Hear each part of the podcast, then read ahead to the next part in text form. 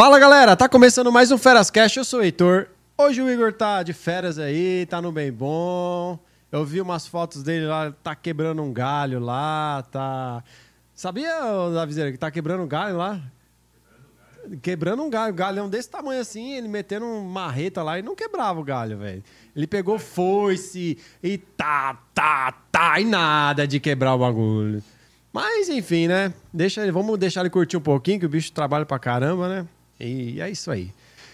E você que está assistindo, segue aqui o canal. Vai lá. Se tiver vermelhinho, significa que você não é inscrito. Então se inscreva nesse canal. A gente também está no canal de cortes, aqueles momentos rápidos ali que você que é preguiçoso, sabe? Você é preguiçoso, que não quer ficar vendo lá uma hora, duas horas de live, cheio de informação da hora. Mas a gente pensou em você também. Então, vai lá, se inscreva no canal de cortes, que vamos lançando todo dia dois cortes lá, beleza? Estamos também no Instagram, no Deezer, no Spotify, todo, tudo qualquer rede social, streaming de áudio, de vídeo, joga lá Ferascast que a gente está lá. E hoje vamos falar sobre marketing. Estamos com ele, o Fera. Ele é fera, é consultor de marketing, certo? É isso? Falei certo? Consultor de marketing, de vendas e de E outras coisas. Consultor de marketing, de vendas. Um cara empreendedor e também auxilia aqueles empreendedores né, a não falhar, né? A tentar alcançar o sucesso. Estamos com ele, Paulo Dante. Prazer demais estar aqui hoje. Obrigado, viu? Obrigado de verdade. De verdade pelo convite. Eu sempre, quando eu tô aqui em São Paulo, eu sempre fico pensando, cara, o que, que eu posso fazer de diferente nessa cidade maravilhosa, né? E hoje nada melhor do que esse convite aí pra Pô, gente poder conversar sobre coisas legais. E obrigado demais por vai aprender pra caramba. A gente que também Não. precisa de marketing, precisa aprender. Quem tá assistindo aqui, eu garanto que também quer saber. Isso é pra vida, né? É, Vender é, é tudo, né? Eu tava, a gente estava conversando aqui que você tem alguns livros aqui, são bem Tem, interessantes sobre. tem. Não vou te forçar a conversar sobre eles. Tá bom, tá bom, porque eu vou passar vergonha aqui. Mas muito legal. Então você já tem também o fio da meada aí pra gente conversar bastante sobre, sobre o assunto Ah, também. eu é- curto, assim, o assunto eu curto bastante de empreendedor- empreendedorismo, marketing, mais ou menos, assim. Eu conheço só por cima, Você né? sabe de uma coisa? Você vai, a gente hoje vai conversar sobre marketing. Você vai perceber que o tal do marketing é tão deturpado o que, que se fala sobre marketing Uhum. que as pessoas se desinteressaram. Eu, inclusive, no início, quando falava de marketing digital, eu fazia careta, porque é, Uh, Entendeu? É porque já começa a vir aqueles estereótipos na sua cabeça. Do cara que não sei o que lá e faça não sei quantos em quantos dias, faça não sei o que. Ou seja, uma série de promessas que massiva maioria das pessoas não tá apta para poder bancar isso ou para poder tentar isso. e você não é esse cara também. E eu não sou esse Ah, cara legal, também. legal. Entende? Top. E, e aí, exatamente, a gente vai conversar sobre por que o marketing para outro lado, para quem, então, que é uma Ah, coisa legal aí. desmistificar muita coisa aqui hoje, hein? Desmistificar o marketing. Boa. e sobre empreendedorismo, né? Vamos partir é, é, primeiro, acho que nesse assunto, assim, vamos entender um pouco do que você agrega valor ali para o empreendedor. Você disse que, pô, eu tento tirar ele do achismo. É, vamos começar com isso. Qual é, dar uma dica para quem está começando, né? Com, abrir uma empresa, enfim. Cara, isso tava tão ah, obscuro na minha cabeça de no início, porque eu comecei essa caminhada sendo essa pessoa que passou por esse- essa questão. Então, eu, eu tinha dúvidas no momento, na época, eu tinha dificuldades, principalmente, olha que engraçado, a minha maior dificuldade era de vender. E hoje eu me tornei um consultor de vendas. Mas essa minha principal dificuldade fez eu ir tão fundo, mas tão fundo nos estudos, na prática, no teste, na validação, na melhor, na- na- no ajuste, que eu falei, porra, encontrei a forma de se fazer isso de uma maneira super legal, Legal. prática e não viajada. E aí foi onde que eu comecei a, a- a aprender um pouco mais sobre o marketing, né? Que eu já tive duas empresas. Uma antes era uma empresa que é de s- ensino de língua inglesa para a- jovens e adultos, mais ou menos a proposta da WhatsApp. E engraçado, nem tinha me baseado na WhatsApp. Depois que eu fui ver que a WhatsApp também estava fazendo isso. E naquele momento eu- foi exatamente onde que eu comecei a aprender a vender, né? E aí veio a pandemia, né? Eu adaptei todo o meu negócio, os alunos passaram todos para o online, só que o nosso carro-chefe era a experiência do cliente. E para mim isso é inegociável. Principalmente no presencial. Porque a gente oferecia para o cliente, não uma aula de inglês, mas um momento para ele sair da rotina dele, um momento para ele poder sair daquele mundo que cobrava dele demais, que fazia ele uh, pequeno ou diminuído demais, que fazia com que ele uh, se sentisse burro, se sentisse incapaz. Então, nesse momento, nós construímos uma metodologia para trazer esse cliente para um lugar em que, primeiro, o aprendizado, o, o processo de ensino-aprendizado fosse agradável, fosse inferencial. Esquece gramática, esquece tabelinha, esquece tal, vamos para a prática, vamos desenvolver aos poucos juntos de uma maneira amigável a língua inglesa. Então, foi o primeiro passo que eu dei, inclusive sem saber a teoria sobre isso, sobre como construir um negócio inovador. E aí, a partir disso, foi que eu comecei a juntar os pontos. No final do segundo ano de funcionamento da, da, da do, do, meu, da minha escola de, de, de idiomas, uhum. Eu ganhei um, um, sei lá, como é que a gente poderia falar, um, um troféu de, da empresa mais inovadora, primeiro da minha cidade, depois uh, da micro-região, depois da mesorregião. E aí, é, meio que dentro do estado de Minas Gerais, tinha três ou quatro que tinham ganhado do estado inteiro e eu estava entre elas. E assim, opa, peraí, aquilo acordou na, em mim um pensamento de: peraí, eu cheguei em algum lugar, eu consegui construir alguma coisa. Foi onde que eu coloquei tudo no papel e tentei entender de uma maneira racional. O que, que eu tinha construído? Como eu tinha construído? Que, que bases que eu usei de uma maneira até mesmo, sabe? Uh, uhum indireta para poder chegar nesse ponto. E foi onde que eu fui construindo essas coisas e aí uma lembrança da minha infância. Eu durante a infância inteira, enquanto as pessoas estavam as crianças estavam assistindo TV Globinho, eu estava fazendo sabe o quê? Assistindo Polishop. É mesmo? Não sei se você lembra, Lembro. né? Daquele, daqueles Vixe, as propagandas direto. do Polishop, né? Você já assistiu? Propaganda, propaganda do Polishop? Ah, ia na casa. E, e, tinha até outros canais antigamente. Não. Aquele cara da peruca lá que falava da TechPix. TechPix. É. Então, e aí esse canal da Polishop, eu ficava vidrado o tempo inteiro. Ah, chegou o novo, não sei o que lá, Juice, Philips Valita, não sei Os o que. Os 10 primeiros. Os... Aí eu ficava olhando aquilo e falei assim, cara, que legal. É, são formas de comunicar, formas de convencer.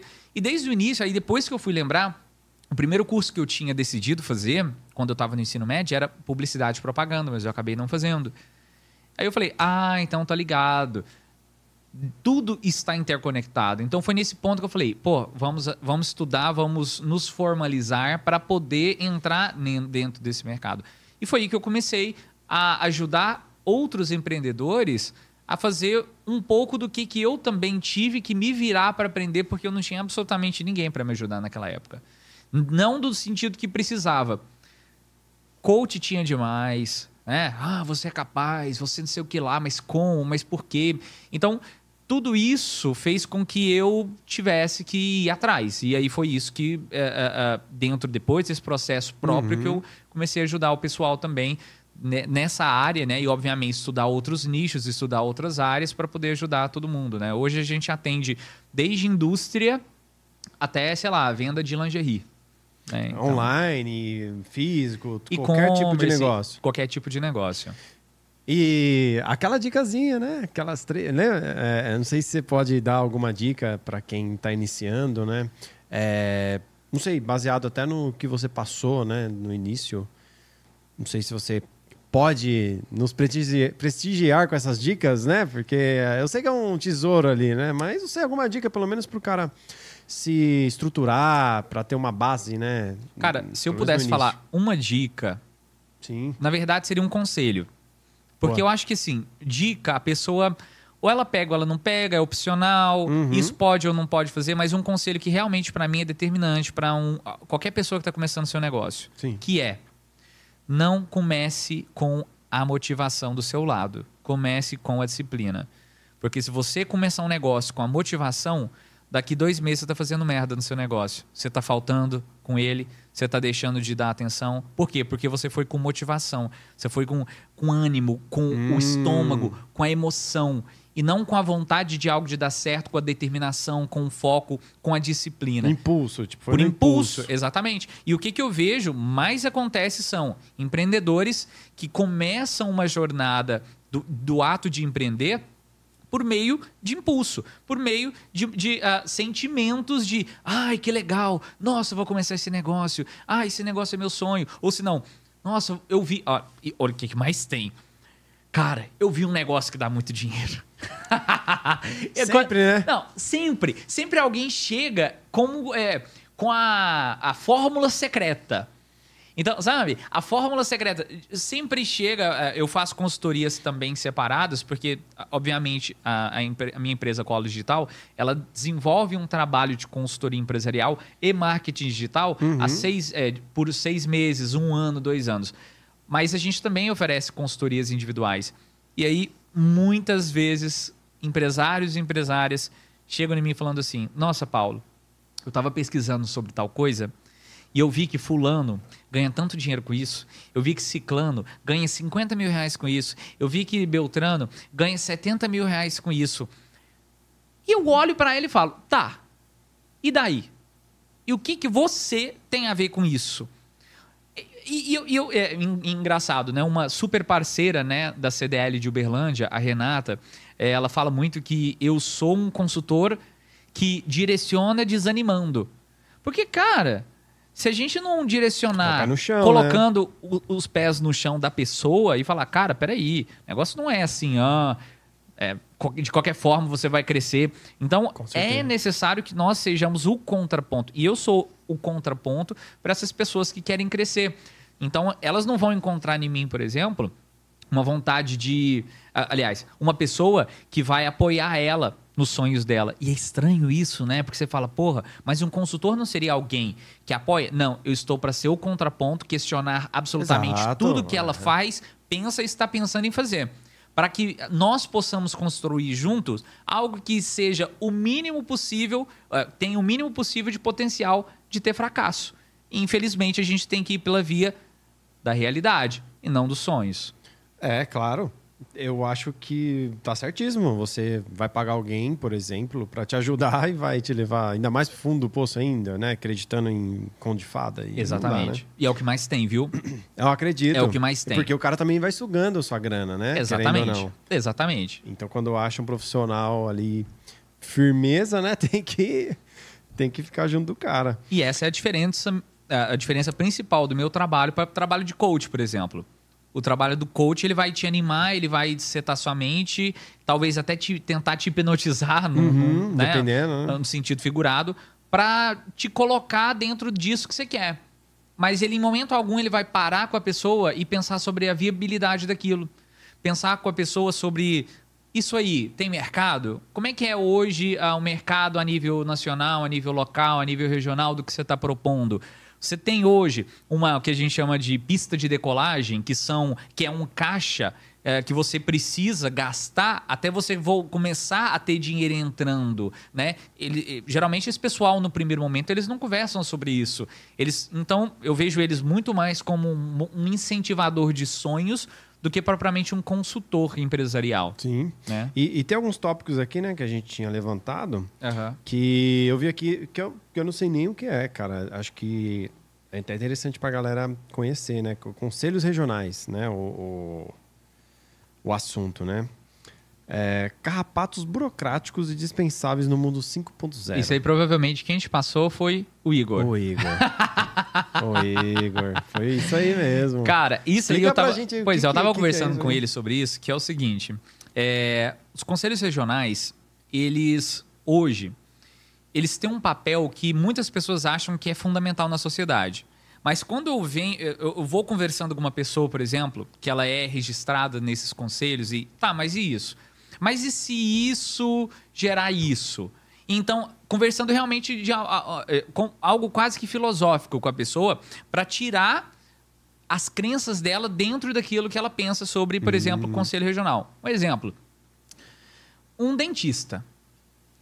Um dentista, para atuar na profissão, ele precisa estar registrado em, no conselho regional. Se eu pergunto para um dentista qualquer por que, que ele está registrado no Conselho Regional, ele primeiro vai me falar porque é obrigatório. Depois eu pergunto para ele: e você acha que o Conselho Regional é importante para você? E aí ele me fala: olha, para mim não. Ele começa assim. Mas para regular a turma e não virar bagunça? É. Aí eu falo, você tem colegas de profissão você sabe que faz lambança no trabalho? Vamos esquecer conselho regional agora. Você sabe, você tem colegas, você conhece colegas que faz lambança, fazem lambança no trabalho?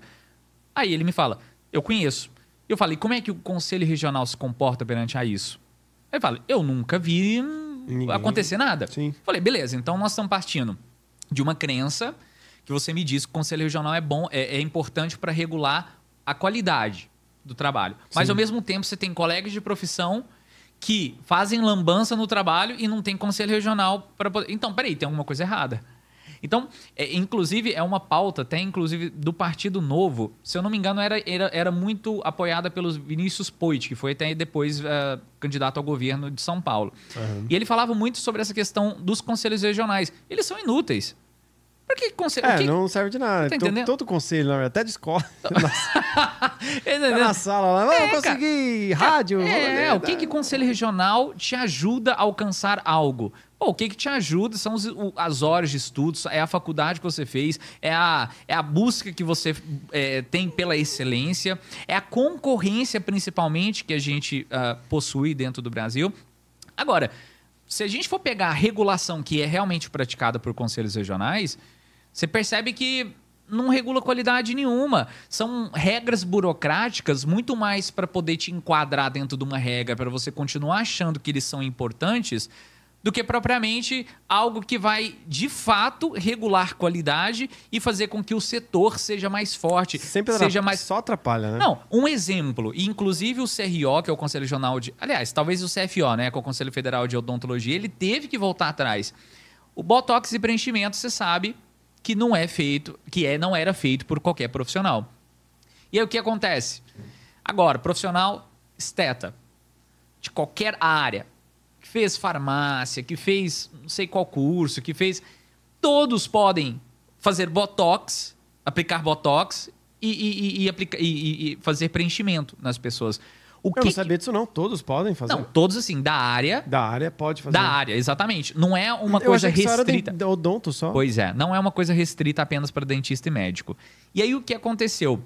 O Conselho Federal de Odontologia percebeu uhum. que havia aí uma perda gigantesca de mercado por conta disso e teve que desproibir coisas que proibia anteriormente. Ou seja, o Conselho Regional ele teve que tirar as regras que ele impunha à categoria para a categoria não morrer de fome. Aí você vai me falar, conselho regional é importante?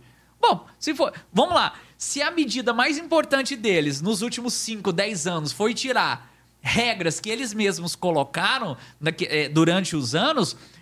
Você tá é, tá entendendo? Ainda tá no chave no molho ali, né? Não, não. Não dá em nada ali. Ou seja, tirou, colocou, é, tira, põe. Então, o mais importante, então, são tirar as regras. Ou seja, quando eles tiraram as regras, o mercado da odontologia se tornou competitivo novamente. Vamos apertar o cinto e ir soltando devagar. É, exatamente. Isso, né? Não... Então, quando eu, eu, eu, tenho consultorias, por exemplo, com profissionais liberais, porque não é somente com empresas, com profissionais liberais.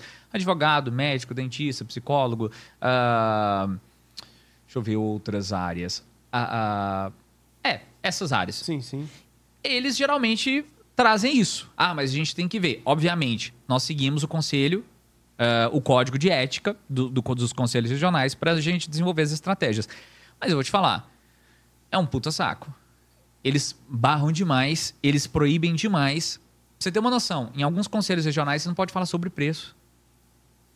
Aí o seu negócio é comercial, é uma atividade econômica, mas sobre preço você não pode falar. É. Então, é complicado. Os tais dos conselhos regionais, para nós, são pedras no sapato, exatamente por isso. Não porque nós debatemos com eles, absolutamente nada, mas porque estratégias que poderiam ser feitas para que esses profissionais pudessem, possam lucrar mais, possam aparecer mais, crescer mais profissionalmente, eles não podem por uma mera questão burocrática que é imposta. É como se fosse uma gamificação do uhum. pode não pode, sabe? Só para falar. Aí eles são eles são importantes porque há um jogo aí, e eu sigo esse jogo, né? Então, é sobre isso. E eh, eu tava vendo também, é, não sei, mas vamos pro, agora pular um pouquinho pro papo ali de da parte de prosperidade e tal, que que é o que eu curto ali, né? De ler É, também tudo. É, Cara, por exemplo, eu vejo muito a questão que fala, falar do um milhão, né? Um milhão é um número mágico e tal. Aí todo mundo acha que é pelo dinheiro, né? Todo mundo acha. Mas até vendo outros podcasts, tudo, você vê que é o processo, né? É a cabeça. Como você pode falar sobre ter esse mindset da prosperidade, né? Como é, fazer a pessoa enxergar isso, que não é só em juntar dinheiro e guardar e pronto, sabe? Tem muito mais que isso, né? Cara, o mindset da prosperidade, ele pertence muito mais a uma vertente de projeto de vida do que propriamente projeto financeiro. Se a pessoa ela entrar dentro dessa vibe de mindset de prosperidade, achando que é mindset de prosperidade, juntar dinheiro, ficar rico, é, comprar Porsche, é, comprar casa com, bor- com piscina com bor- de Uhum, borda infinita, uhum. de, você já viu isso? Ah, morar em Beverly Hills, né? É. Ou senão aqui, morar em Alphaville, Ou né? aquele cara que ganha na loteria, o que, que vai fazer no dia seguinte? Pá, É, comprar exatamente. Porsche. Nossa, tal, maravilhoso, né? É a vida da ostentação de luxo fino, né? Podemos É. dizer. E é muito interessante você perguntar isso, porque umas, uns dois anos, não, dois anos, é, é um ano e meio atrás, quando eu tava atravessando de uma maneira errada, por favor, atenção audiência, não façam isso, mas eu tava atravessando de uma maneira errada, porque eu tava com muita pressa, você vê, né? O que, que eu tenho a ver com... que que, a- São Paulo tem a ver com isso, né? É, mas, tá bom, Mas todo eu ta- mundo atravessa. É verdade. isso. Eu tava atravessando a consolação de uma maneira errada, pulando canteirinha, aquela, aquele Hum, esqueminha todo, sabe? aham. E veio uma, uma chave desbloqueada, eh, desbloqueando na minha cabeça. Ele falou assim, essa chave me falou o seguinte: pare de pagar boletos. Cara, Do nada, você, pulando o negócio. é, sabe, aquela coisa assim, porque daqui a pouco eu vou explicar como que essas chaves podem, podem desbloquear na sua cabeça e por que eu gosto muito de viver experiências diferentes para que eu tenha esse- esses momentos. Mas naquele momento eu fiquei, opa, peraí, pare de pagar boletos? Peraí, mas aí eu pensei racionalmente, se eu paro de pagar boletos, eu é, tenho um nome sujo. Se eu tenho um nome sujo, eu travo todo um ecossistema possível. Peraí, mas o que, que tem a ver? E aí eu fui depois interpretar essa mensagem que tinha chegado a mim, e essa mensagem não é do além. É da nossa própria cabeça funcionando sob pressão, buscando soluções, bus- buscando respostas para aquilo que você está procurando dia e noite. Então, por isso, quando eu te falo sobre que a determinação ela cruza fronteiras, é porque a motivação ela vai só ter um momento que você cansa. Sua cabeça também fica pensando toda hora tempo de inteiro. como ter um, abrir algum negócio diferente. Você tá entendendo? como- Isso é maravilhoso. assim. Isso é maravilhoso. Nossa, fica o dia inteiro entendeu? também. Só que o que, que acontece? É, isso pode te atrapalhar. A partir do momento em que isso se torna, essa vontade sua de abrir algo para ganhar muito dinheiro, ela se torna maior do que a sua vontade de construir algo, aí sua cabeça ela é só caos, ela é só ela, a sua cabeça é só sonhos, ela se volta apenas por imaginário, por abstrato, para os desejos. E eu, eu falo muito uma frase que eu, eu, eu, inclusive, acho muito importante o pessoal aí captar essa frase, que é sonhos não servem para nada se eles não se transformam em planos. Se a gente não transformar os nossos sonhos em planos e o plano tem um planejamento e o plano tem um planejamento e esse planejamento ter datas, ser fragmentado, tô pedindo para você poder, por exemplo, comprar uma casa de dois andares em cinco meses. Sim. Mas se for necessário 10 anos e você fragmentar esses 10 anos, você vê cada dia de cada 365 de cada ano, você vai precisar crescer um pouquinho para chegar lá nos 10 anos. Mas aí, co- como eu te disse, para você chegar nesse ponto, motivação não vai te levar nem até o final do primeiro ano. Você vai precisar de, principalmente, foco, determinação e disciplina. Então, e, consis- e consistência, né? Que, inclusive os estoicos falavam muito disso, né? Que só a consistência leva a pessoa a alcançar o que ela quer, né? Então, você pode pegar uma pessoa zero talentosa, com consis- consistência, foco, disciplina, estudo, porra, ela arrebenta de ganhar dinheiro. E aí a gente percebe uma coisa, que foi um, ou- uma outra, um outro, uma outra chave que desbloqueou na minha cabeça, quando eu estava estudando sobre os bilionários, porque para mim, você vê, né? Quem tem respeito para ser estudado são bilionários. Porque bilionário não, você não vai achar um bilionário nunca por acaso. É. Milionário até você acha, né? O cara milionário, porque É, errou na mão ali, ganhou uma, uma herançazinha ali, né? Deu uma. Postou alguma coisa é, lá e... Então, milionário, cara, pra mim não serve pra nada, no sentido de estudar. Agora, os bilionários só se tornam bilionários por mérito.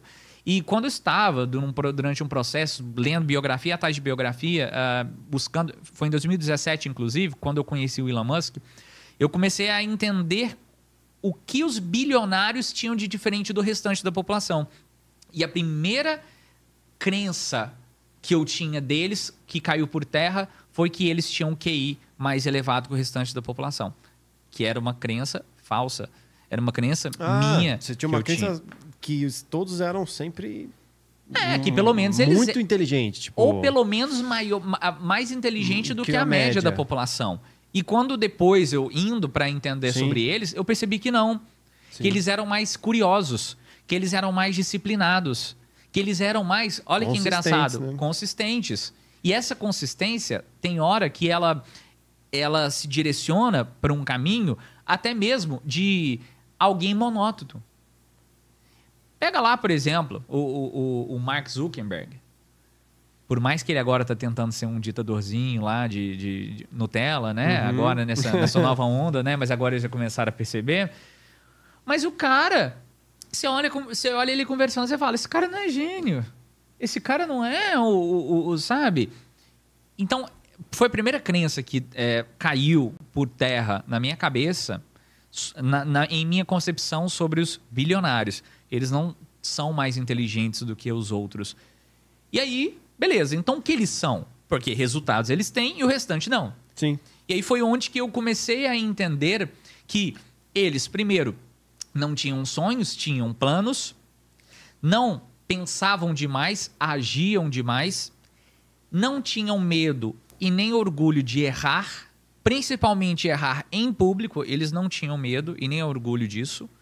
E eles, principalmente, o tempo inteiro se contradiziam, porque eles eram cientistas do negócio deles. E se a gente for pensar o que, que um cientista faz, é contradizer o que hoje está vigente. Ninguém, nenhum cientista chega a falar, "Ah, realmente, vim aqui para realmente falar que todo mundo está certo. É. Senão não precisava de cientista. Isso aí a gente está falando ah, algo voltado à fé, algo, algo voltado à crença. Alguém corroborando a ideia do outro e tudo isso em E massa provando algo... e provando algo que já está provado, nem que seja de maneira é, figura- figurativa. Sim. Então, eles são cientistas dos do próprio negócio. Eles chegam dia após dia e destroem o que eles construíram, percebendo que aquilo que eles construíram não, não é o melhor caminho. Então, quando eles entendem esse, esse game e quando nós captamos esse, a forma deles fazerem isso, a gente percebe que os caras são muito determinados e eles não têm preguiça. Então, é, é- e principalmente, é alguém que não é frágil. Inclusive, um, um- um super amigo que eu gosto demais, que é o Denis Xavier, professor. Inclusive, depois vocês podem trazer ele aqui. Boa, o boa. cara é muito legal mesmo. Ele tem uma pulseirinha que tá escrito antifrágil. Eu acho muito Hum. legal essa pulseirinha. Porque ela expressa a essência do empreendedorismo. Se você é frágil no, empreende- no empreendedorismo, cara, você não vai longe. Porque ser frágil é se importar com o que as pessoas falam. Ser frágil é, no primeiro problema, é, ao invés de, tá, beleza, vamos sentar e resolver, é ah, pa- pa- parar para reclamar.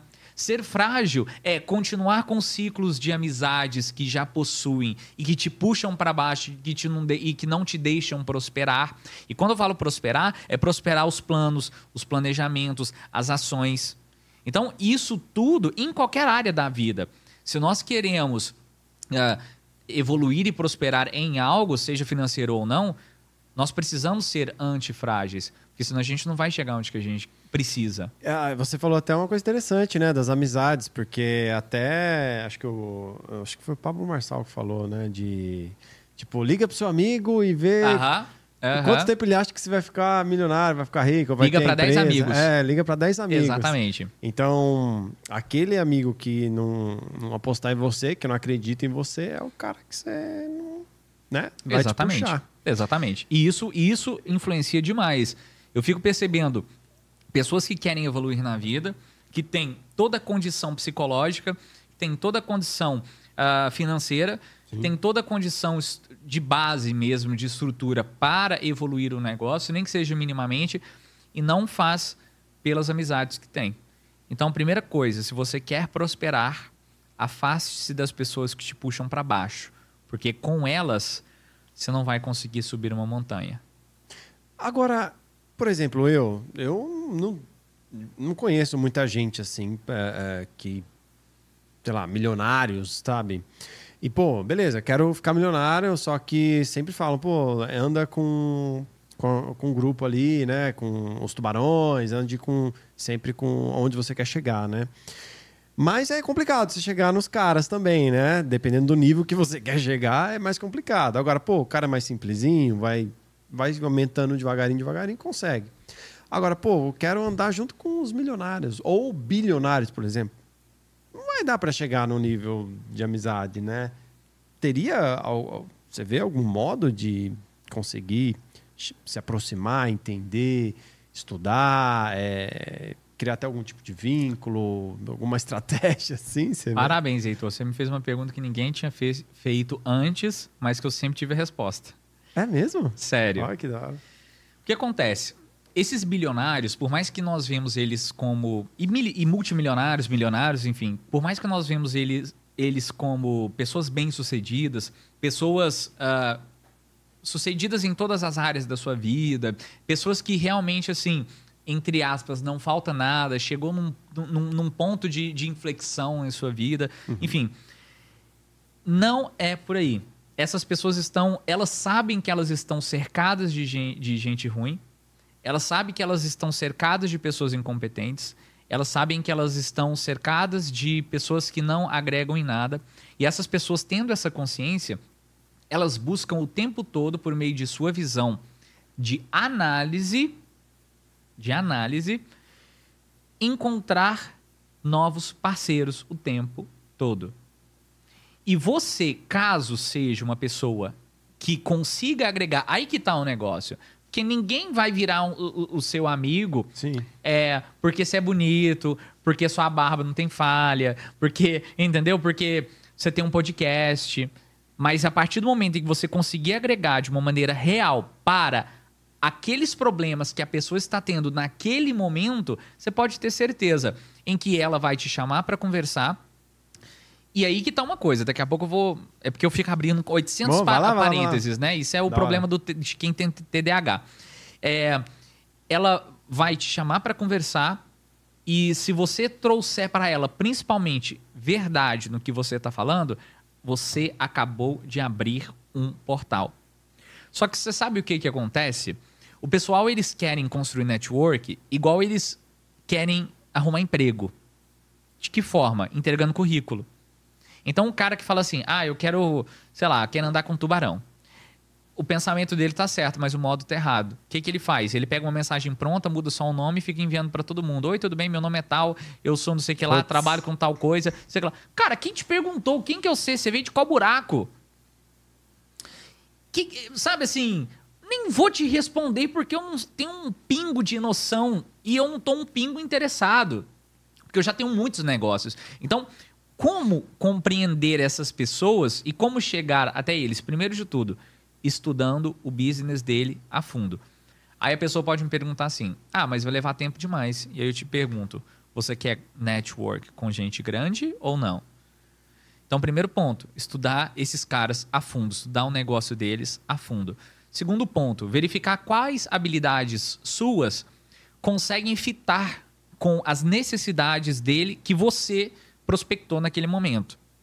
Terceiro, encontrar um momento em comum em que você e ele possam estar, que seja de uma maneira natural, momentos de network. Então, vários desses é, multimilionários, por exemplo, fazem parte de, de, de, grupos, como, por exemplo, a IFL, a IFL São Paulo, como, por exemplo, a G4. A G4, com, como outros grupos, por exemplo. Então, é um momento em que você agora precisa encontrar o local em comum com essa pessoa para que você consiga chegar nela de uma maneira precisa, educada e propositiva para poder que ele encontra e fala assim, cara, como, como, como que esse cara sabe disso de mim? Ou seja, é você não chegar nele como um fã ou um pedinte, mas você chegar nele como uma pessoa que vai contribuir para a vida dele. Inclusive, tem uma coisa muito interessante, o pessoal é, nem entende isso. Né? Eu, inclusive, falei tem umas duas semanas lá na Colo Digital. Quando eu encontro com pessoas importantes, é, eu não tiro foto com elas. E aí uhum. parece estranho, né? Você fala assim, cara, e de verdade, eu, eu morro de vontade de tirar foto. Sim, morro sim. de vontade. Eu olho e eu falo assim, cara, que legal, que privilégio, que porra de tudo. Sabe? Inclusive, é, acho que foi em agosto ou setembro, eu tava com o Kaique lá da, da do Primo Rico e conversando com ele. Sei. Nossa, me arrebentando e querendo tirar uma foto e tal. Mas por que, que eu não tiro foto com esse pessoal? Porque o que eu quero com eles, caso eles queiram, obviamente, é ter uma relação de parceria e não uma, relação de idolatria. Porque a partir do momento em que eu tiro foto com alguém que eu gosto muito, eu me submeto à posição de fã. E me submetendo à posição de fã, talvez eu não consiga depois assumir uma posição de parceria, porque eu fui fã. E fã não ajuda ninguém a crescer de uma maneira é, empresarial, de uma maneira empreendedora. Então eu tenho essa, esse preceito comigo, não é nenhum tipo de orgulho, não é nenhum tipo de, sabe, de mérito meu, mas é apenas uma estratégia. Porque o que eu vejo, se eu não tiro foto, eu não me posiciono como fã. Continuo como um parceiro, super atendendo, mas como parceiro. Então eu tenho essa. essa... Sim, é, não, não vai agregar os seus negócios, né? Talvez vai te ajudar a você crescer, né? De maneira exponencial, assim, mas. É, é porque tem. Como cliente, vamos dizer assim. Né? Cara, né? tem, tem. Mas tem... não como faz, fazer parte do corpo ali da exatamente, empresa. Né? Exatamente. Inclusive o Yezer. Sei. Você conhece ele? Ele. Depois eu tenho até uma pergunta. Onde... Você sabe onde que o Yezer mora? Se é em Campinas, se é em Jundiaí? Eu fico vendo, ah, vou para São Paulo. Vai cá, mas já achei que você tá morando em São Paulo, que porra é essa? Se alguém souber aí no. No comentário é uma boa Comente pergunta. Comente aí. É, cara, é, porque eu, eu fico pergunta. vendo, eu achei que ele morava em São Paulo, mas não mora, né? Então, Será que é em Santana do Parnaíba? Ninguém, ah, ninguém deve... de Alphaville gosta é, de ser chamado Santana. É, é. Quem, que, quem, que, quem que é do Alphaville? Quem que chama Santana do Parnaíba é o quê? Acho... Santana do Parnaibense? Não sei. É, eu não sei, não sei se eles gostam desse. Acho Tô que ninguém fala, vai. fala tudo Alphaville, né? Não, vai lá. O Barueri, é claro. fala Barueri. É, no máximo. não vai gostar, não. Mas, ô, ô, ô Heitor, é, o, o, o Yezer, ele, inclusive, ele conseguiu chegar ao Primo Rico, à XP, uhum. foi por meio disso ele entendendo o que as necessidades que eles tinham e utilizando de algo que ele já tinha feito, que era uma página de Instagram muito já bem sucedida. Se eu não me, não sei agora se já tinha verificado ou não nessa página. Mas chegou ao Thiago Negro com isso. E não foi na primeira mensagem que ele respondeu. Foi cinco, seis mensagens que ele mandou, sempre interagindo com o conteúdo que o Thiago Negro mandava de uma maneira propositiva. Veja que ele não ficava mandando mensagem pro Thiago Nigo, falando assim: Oi, não sei o que lá, meu nome é Yezer, eu tenho essa página tal, bem sucedida, e eu gostaria de conversar com você para poder potencializar seus negócios. Você tá entendendo? Sim. Não é por aí que a gente constrói é, network. É sendo propositivo e de, principalmente de uma maneira natural. Então, beleza, network. Proposital, porém natural. É, exatamente. Né? É, exatamente. Não forçado, né? Se a gente não for natural, cara, não vai mesmo. Porque eles já devem ser ariscos, né? Com ah, isso. Mas né? com certeza. Muito provavelmente. com eles certeza. Já estão ligeiraço com isso. Não, não. Então, é, até para o podcast, assim, por exemplo, a gente vai ter que ser muito grande ainda para eles uh -huh. é, é, aceitar um convite desse jeito, assim. Uh -huh. Tipo, ó, estamos convidando e tal. Seria um prazer. Mas por eles indicação aceitarem. Vem. Mas por indicação, isso que eu ia falar, mas por indicação talvez venha. É. É Exato. isso. Cariani já veio aqui. Mas. Com indicação. O cara tem 5 milhões no Instagram. Verdade. E aí, com a parceria, através de network, de amigo, de amigo, de amigo, o Negão conseguiu trazer ele aqui. Verdade. Puta, foi sensacional. Com certeza, eu imagino. E... e agora tem uma frase sua aqui, né? Que eu preciso saber o porquê. Frase minha. Pare de dar desconto. Ah, porra. é verdade. É na minha bio que tá essa frase. É, por é quê? Por que isso? Por que não dá desconto? É, é, rebaixa? O que, que é? Cara, é, o que acontece? Eu, eu eu precisava primeiro de uma frase que me representasse Boa. dentro do meu trabalho. Então, eu busquei uma frase que realmente me representasse no sentido de eu, o que eu trago de valor para os, os meus clientes? Porque dar desconto é uma coisa que todo mundo já faz. Então, quando eu trago essa essa essa, essa frase, tra, é, pare de dar desconto, é realmente uma frase que seja que incomode, que, que é, seja exatamente o que você trouxe. Mas por quê? Porque dar desconto é ruim? Dar desconto é, é negativo? É porque e, um monte de gente fala pra dar, né? Exatamente, entendeu? E o que acontece? Essa frase, quando eu, eu, eu falo ela, abre um diálogo. Então, isso é um princípio do marketing, que é trazer a pessoa por meio do interesse ou da curiosidade ou do absurdo. Então, essa frase minha tem um pouquinho de absurdo e tem uma, uma pitada de interesse pela pessoa entender e decodificar melhor aquele código que ela não entendeu completamente. E é por isso que aí eu, antes de entrar nessa, nessa, conversa, por isso que eu falo, gente, vamos construir um marketing que seja muito mais propositivo, que seja mais. Uh, que, aliás, que seja menos intencional, que capte a pessoa mais pelo desejo do que propriamente pela oferta. E aí é onde que vem o pare de dar desconto, porque o pare de dar desconto é simples oferta. E mais do que isso, não é o, o problema apenas do conceito do, da, da ação de dar desconto, mas é que dar desconto quer dizer uma um, um, deslocamento da sua precificação para fazer seu negócio movimentar. É mais ou menos o seguinte: seu carro faz 12 km por litro. Uhum. Mas para ele fazer mais de 100 km por hora, você tem que pisar até o fundo. Só que aí ele passa a fazer só 5 km por litro. E aí você fala para todo mundo assim: meu carro faz 12 km por litro. Peraí, mas você não contou que para ele fazer mais de 100, ele faz 5 km por litro. Ou seja, é, você vive uma inverdade tendo seu caixa destruído por uma estratégia que poderia muito bem ser substituída por outra. Mas por que, que ela, na maior parte das vezes, ela não é substituída por outra estratégia? Por dois motivos. Primeiro, pelo motivo cultural que as pessoas já estão acomodadas a fazer isso, umas veem as outras fazendo isso. Você passeia uns shoppings offer, off, não sei quanto, promo, não sei é. quanto de desconto, não sei o que lá. Ou seja, já é uma questão cultural. Eu fico brincando, nesse ponto é onde que a gente, a gente une o Braz com a, Faria, com, a com Oscar Freire. É. entendeu? Ambas trazem, trazem um desconto, traz, traz. entendeu? Você vai no Oscar Freire, tem loja dando desconto. Você vai no Braz, tem loja dando desconto. Então, desconto é algo cultural que está na nossa na, na, na sociedade que a gente vive. E segundo, porque é algo mais fácil. Então, quando a gente pega, por exemplo, estratégias para se vender mais. Cara, a gente pode falar de N estratégias para fortificação de marca, para conexão com o consumidor, construção de uma jornada do, do, do cliente é, que do, do, do, customer experience que vai fazer com que o cliente ele tenha uma jornada de compra é, sequencial ou de alternância, como a Apple faz, por exemplo. Então ele pode ter várias formas de construir essa é, seleção e curadoria dos produtos barra serviços que eles vendem, personificação desses produtos barra serviços que eles vendem, construção de network desenvolvimento de plataformas que sejam, é, que tragam pessoas interessadas não apenas em comprar o serviço, mas em se conectar para que umas ajudem as outras dentro de uma ação em comum. Então tem coisa demais que a gente pode fazer. Só que o desconto é mais fácil, porque é só você chegar num preço, esse celular lá tá 5 mil, você coloca de 5 por 4,299. E aí você, como que você vai fazer a propaganda?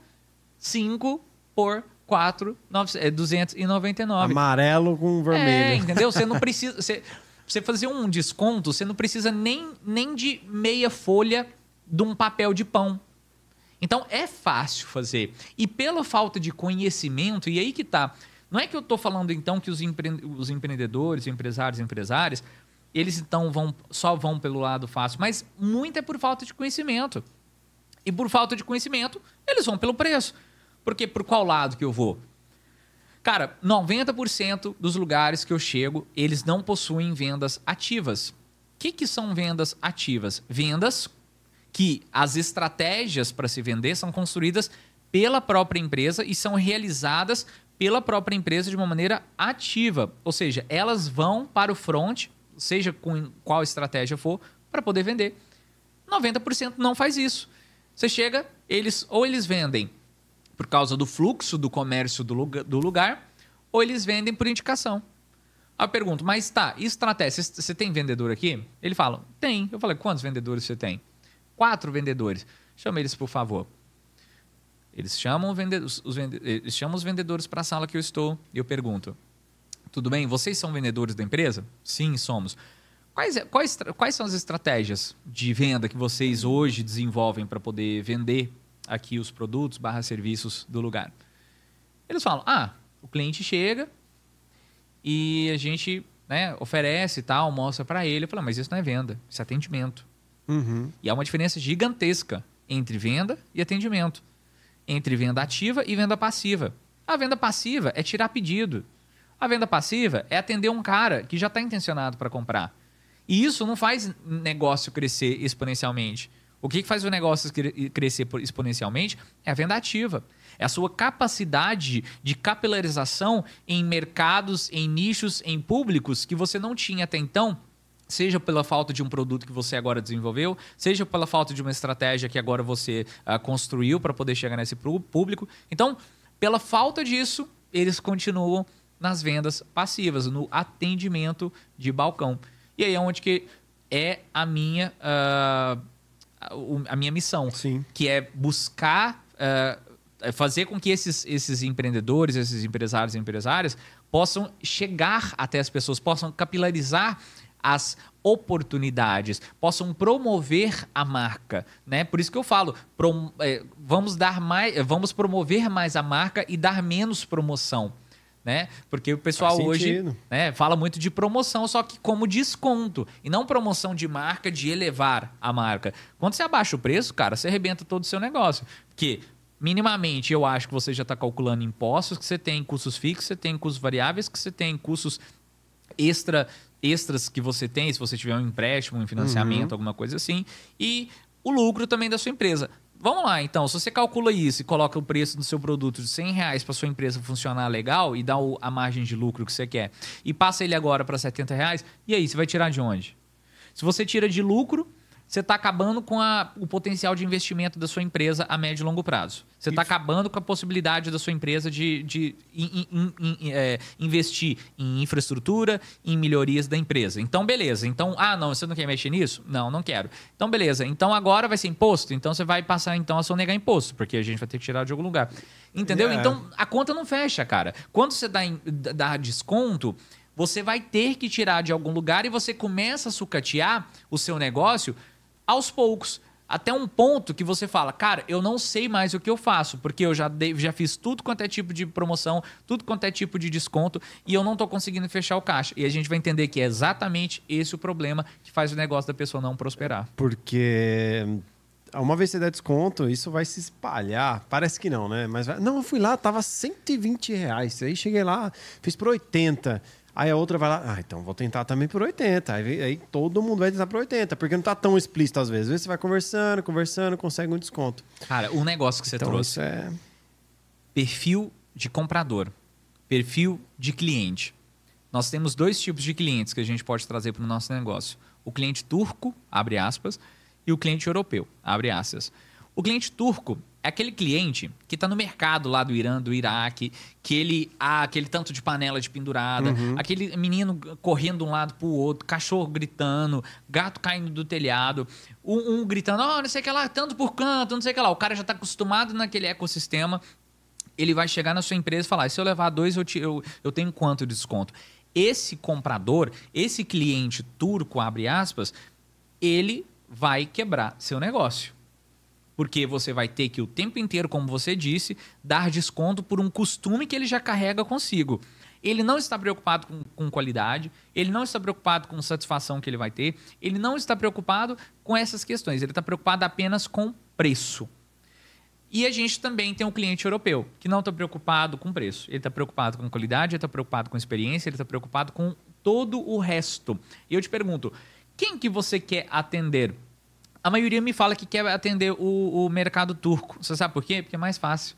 Ah, sim. É, porque o mercado turco você precisa só dar o desconto. Para o mercado europeu você precisa ter um, um Produto bom. um produto bom, você precisa ter uma, um departamento de P&D, que é de pesquisa e desenvolvimento de novos produtos e serviços. Você precisa ter um departamento de verificação de qualidade. Você precisa ter um atendimento de excelência, Que o cara conheça o que tá vendendo, né? Exatamente. E aí é mais difícil. Por isso que eu sempre vejo as pessoas indo muito mais para o mercado turco do que para o mercado europeu. Mas eu digo, o mercado turco quebra negócios.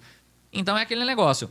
Vai para o lado fácil, vai acabar rápido. Vai para o lado difícil, tende Fica- a, durar mais tempo. Fica ligeiro. Exatamente. E você que tá assistindo aí, deixa a sua pergunta, que já, É já vou começar a ler.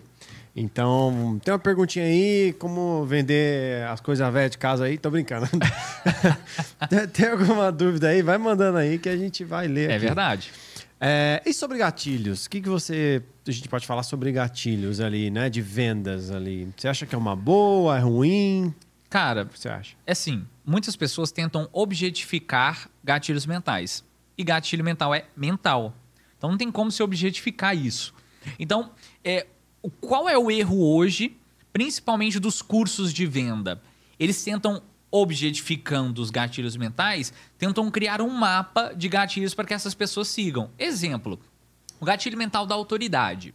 O que é o gatilho mental da autoridade? Se posicionar na cabeça da pessoa, olha pra você ver que não é algo imposto, né? Sim. Na cabeça da pessoa como alguém que possui autoridade. Só que você vai ver os caras fazendo isso na prática, os caras forçam a barra. Você vai ver os caras os cara fazer isso na prática, os caras vão ali pra pracinha lá do. Deixa pra lá, não vou falar o nome da praça. Entendeu? E tira uma foto lá e fala assim: Eu sou o maior do mundo. Olha o tanto que eu sou chique. Põe um terno lá que, sei lá, enfim. Sim. É, e eu sou chique. Fala, cara, beleza.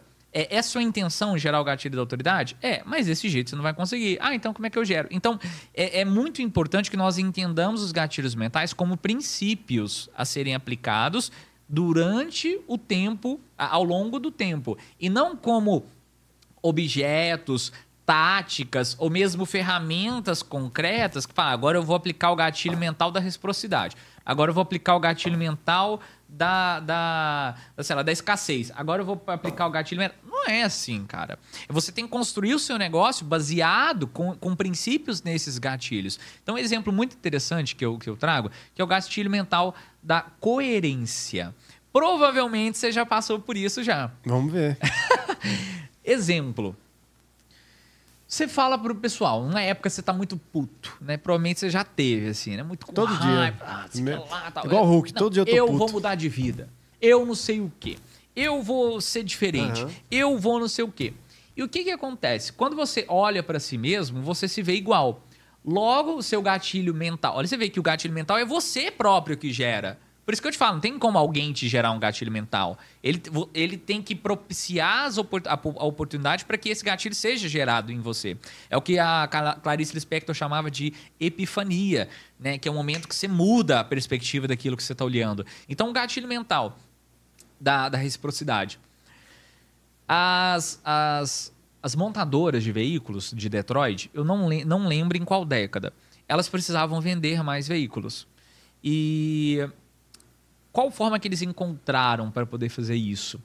Eles chamaram clientes VIP deles para um coquetel, para o lançamento de novos veículos. Estou te chamando porque você é um cara muito importante para nós e assim você não poderia faltar do lançamento desses veículos. Nós não queremos que você compre nem nada, realmente porque a sua presença aqui torna o nosso evento mais importante. E aí várias pessoas chegaram, foram até esses lugares. Nisso, eles disponibilizaram. Olha pra você ver.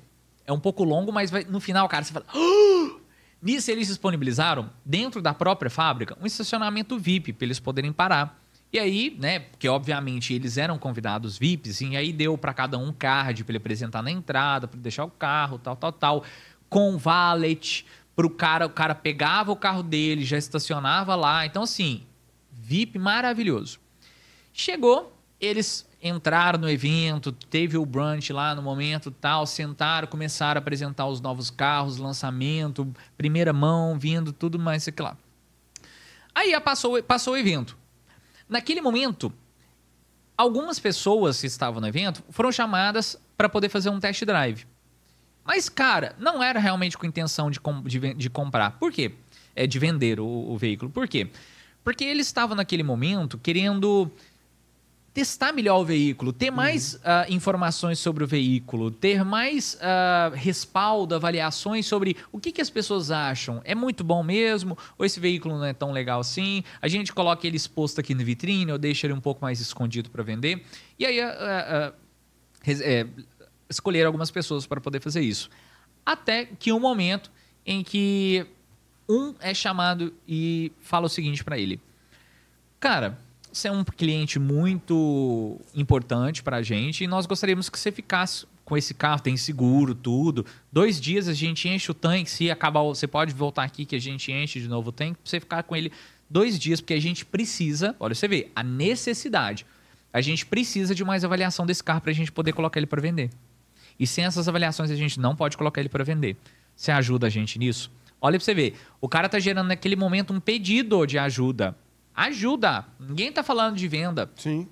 E aí o cara fala, uai, como é que é isso? Não, é assim, você vai ficar, tal, não tem problema. Seu carro ele fica guardado aqui tudo mais. Você...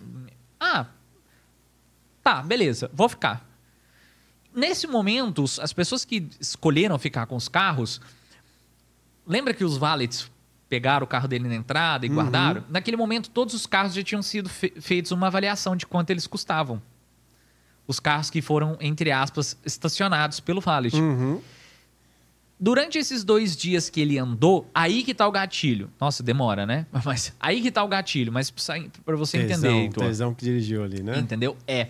O cara vai. Nossa, SUV maravilhosa. Cara, que carro. Tô me sentindo. Nossa, tô me sentindo até melhor. Aí ele vai, pega, a filha entra no carro fala: Nossa, pai, que carro mais lindo, filha de 8 anos de idade. Carro mais lindo, nossa, é nosso. Não, filha, isso aqui o pai tá fazendo um teste e tal, não sei o que lá. nossa, amor, carro bom mesmo, hein? Olha que diferente. Nossa senhora. É, não, mas não é nosso, não, é teste, você sabe. É, eu sei. Deixa a filha na porta, tchau, filha, não sei o que lá. Passa o cara que ele odia, ele odeia e vê ele naquele carro.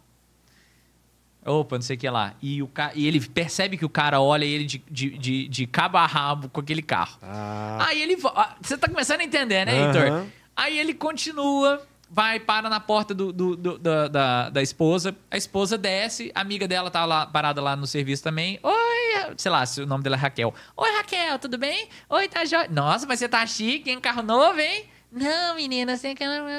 E saíram pra lá o que que cria na cabeça desse indivíduo durante dois dias passando por situações como essa, Heitor? Eu preciso desse carro. por que que ele precisa? Aí que tá a diferença de uma vontade para uma necessidade. Por que que você acha que ele nesse momento ele precisa ele do carro? Se sente bem, se estava se sentindo bem nesse Não, Heitor, aí. mais profundo do que isso. Mais, mais profundo. E aí é onde que mora o gatilho da reciprocidade? Porque se ele depois de dois dias, volta para o carro que ele estava, ele está se contradizendo. E um dos das coisas hum. mais a busca do ser humano mais é, que, ele, que ele faz é não se contradizer ao longo da vida. Por isso que a gente vê, por exemplo, fanático político, já vendo que o negócio deu merda, já vendo que não tem absolutamente mais nenhum sentido se apoiar o, o político A ou o político B, e continua apoiando o político. Porque ele precisa ser. É, é, é, ele precisa ser coerente com o que, que ele defendia. E é por isso os malabarismos que as pessoas fazem. É por causa desse gatilho mental, da, re, da, da coerência. Porque eles precisam ser coerentes. E naquele momento o cara também precisava ser coerente com aquela visão que as pessoas tiveram dele. Porque, vamos lá, ele se sentiu bem, o ego dele subiu. O cara que ele odiava viu ele num carro diferente. Ele se sentiu naquele momento superior ao cara que ele se sentia inferior. A amiga do trabalho viu a esposa não sei o quê.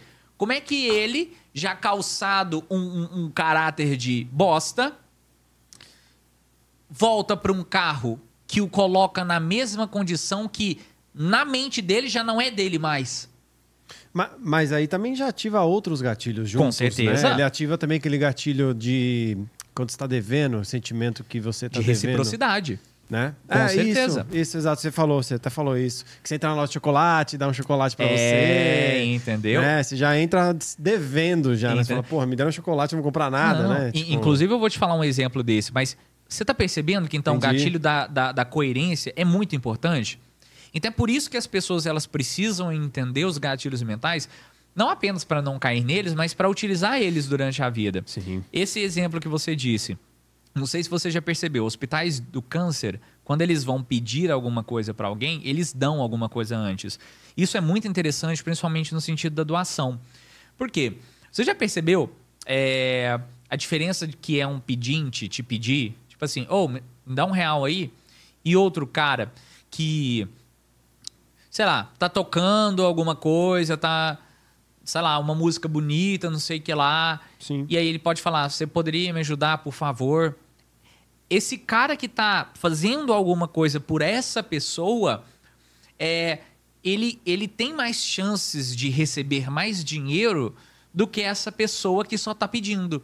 Porque a pessoa que pede, ou seja, a pessoa que tenta vender apenas, é mais difícil do que a pessoa que oferece algo para depois colher em troca. Essas fórmulas de lançamento que estavam acontecendo uma atrás da outra e, e acho que só na cidade de São Paulo estava acontecendo 90% das fórmulas de lançamento do Brasil inteiro. é muito isso. Ah, uma semana de curso, uma semana de não sei o quê, dois meses de. É, você já viu isso? Tiagão encheu o bolso aí, hein? É, você viu isso aí? Não sei quantos meses tal. E se você tiver um interesse, você pode comprar o curso. Gatilho mental da reciprocidade. Ou seja, porra, eu assisti tanta coisa desse cara. É obviamente, o cara tem que segurar o taco naquele momento e falar assim: o negócio vai ser top. Pro cara gostar também. Não é só Sim. por tipo assim, ai, porque eu, coitadinho aqui, não, não tem nada disso. Então o cara tem que gostar. Mas se você faz o negócio, a pessoa ela tende a comprar mais porque há um gatilho mental que, lembrando, é abstrato, é psicológico, que te impele mais a comprar algo da pessoa do que um simples anúncio dela ver algo sobre algum tópico. E tem alguns que fazem é, várias estratégias. Pelo você falando agora, eu veio vários Ah. na cabeça, né? Aquele cara autoridade, com a Ferrari do lado, você sabe o que eu tô falando, né?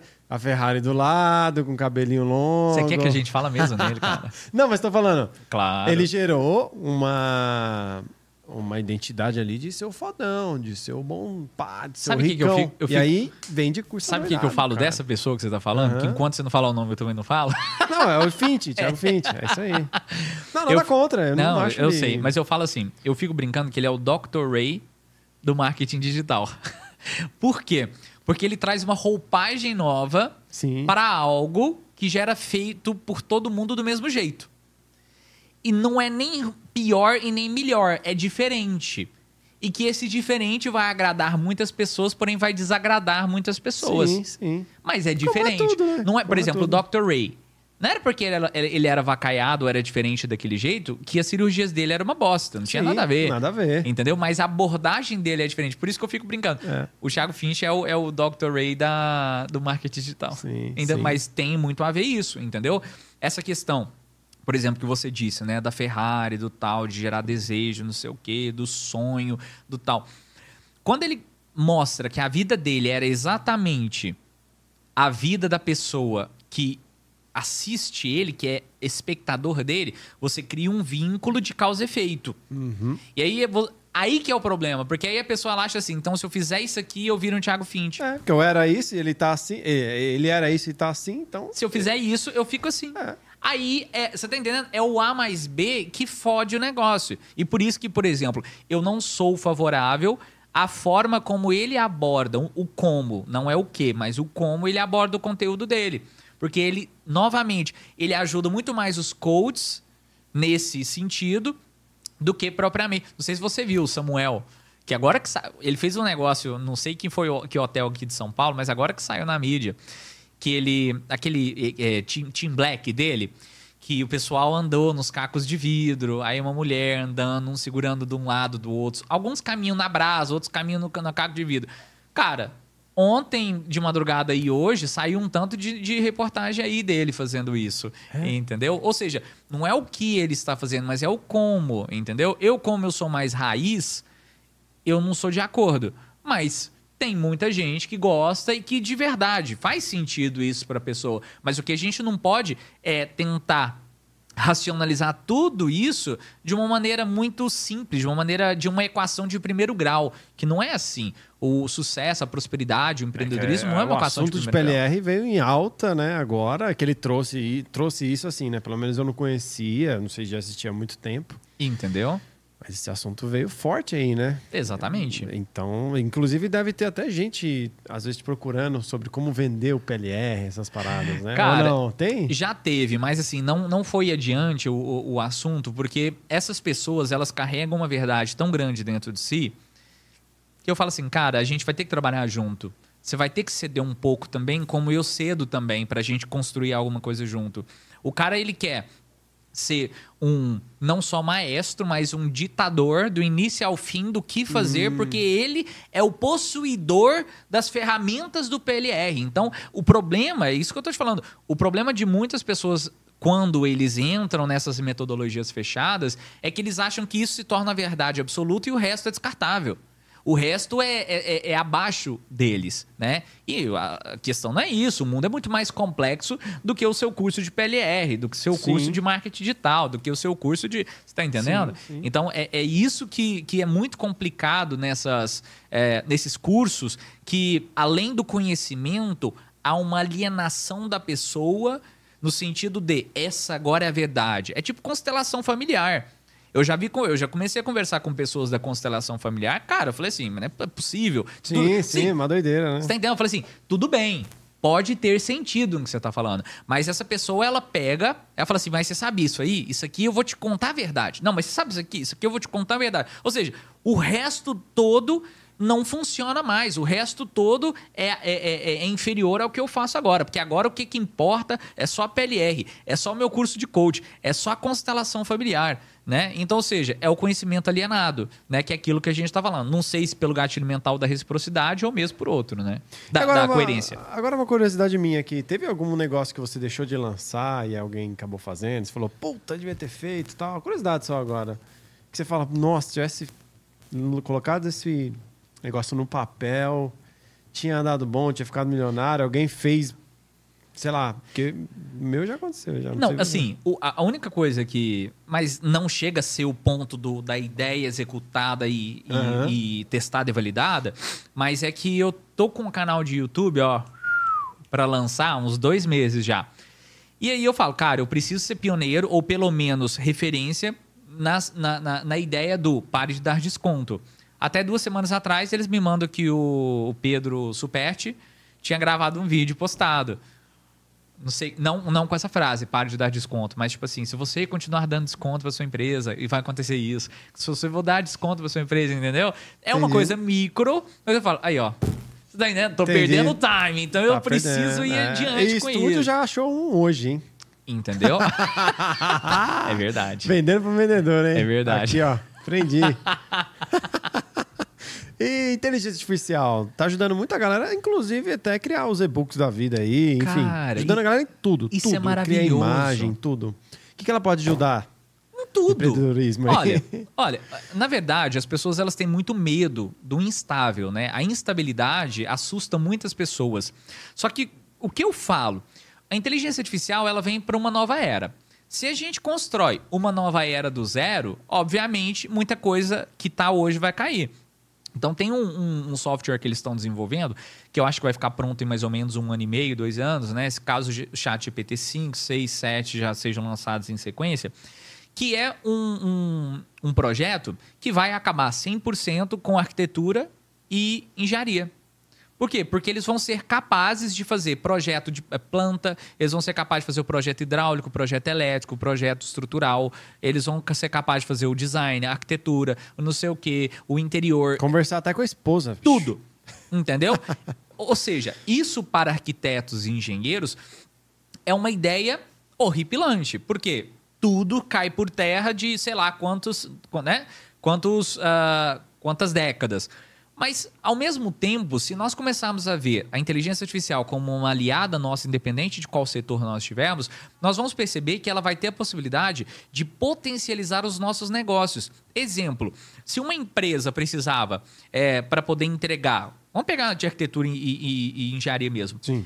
Ela precisava de uma equipe de 70 pessoas para entregar 20 projetos até o final do ano.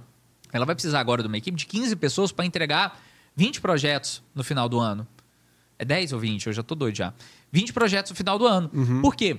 Porque o, o grosso vai ser feito pela inteligência artificial e as pessoas, elas vêm para poder dar o tchan que sempre vai ter o a mais Sempre, sempre. da- do, do ser humano. Então, ou seja, você vai ter a possibilidade de, ao invés de, con- de ter que contratar 70 pessoas, contratar 15, esses 15 receber um salário que 70 recebia.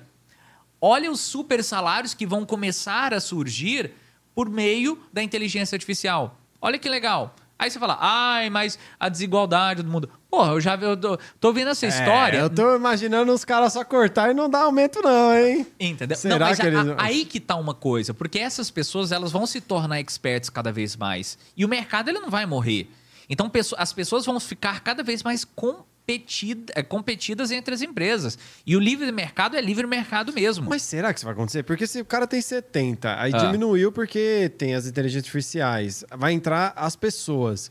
Será que ele vai distribuir esse dinheiro para a pessoa ou ele vai Mas economizar tá. isso para a Dos empresa? 70, vão ficar 15. Esses 15 que ele vai manter são os melhores ou os piores da empresa? Provavelmente vão ser os melhores. São os né? melhores da empresa. Esses melhores da empresa, provavelmente sabendo lidar com esse novo mundo, eles vão ser competidos com outras empresas. A única forma de você segurar um, um- um- colaborador dentro da empresa é de duas formas que sejam juntas, é, principalmente. Por meio de uma jornada do cliente, que ele também é cliente da sua empresa, que torne uma experiência agradável, de crescimento, de, de- e que seja bem, bem pago. Então, por exemplo, a Cola Digital, quando agora começou essa questão do chat GPT, em fevereiro, fevereiro, a gente reestruturou todas as nossas atividades, como ainda estamos reestruturando, como ainda a gente vai continuar reestruturando para a gente poder chegar nisso.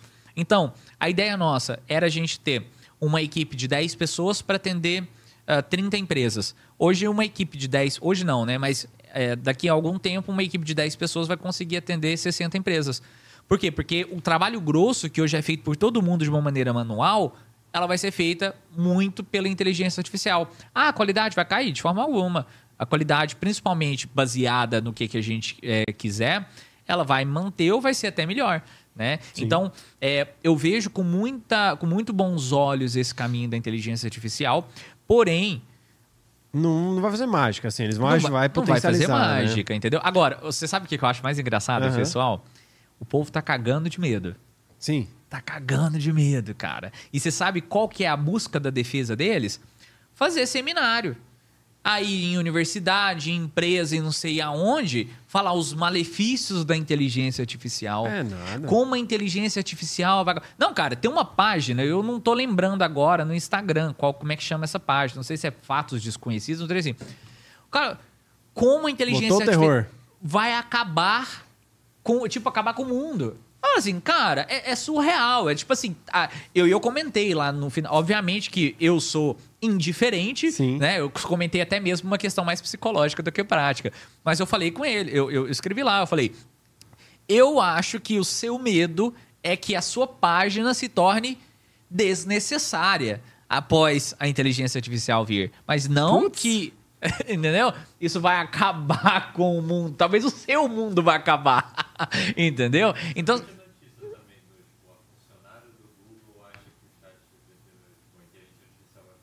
É. Ah, é que sempre tem. Mas você sabe o que, que Todo é isso? mundo quer É por- ganhar hype com hype, é, né? Mas é porque é trilhões, é- é- são trilhões de reais, de dólares envolvidos, entendeu? Por que, que o Elon Musk fez uma carta junto com o, o CEO da, da Apple, com mais não sei o quem, pedindo seis meses para parar o chat PT? Porque eles estão perdendo a corrida, meu amigo.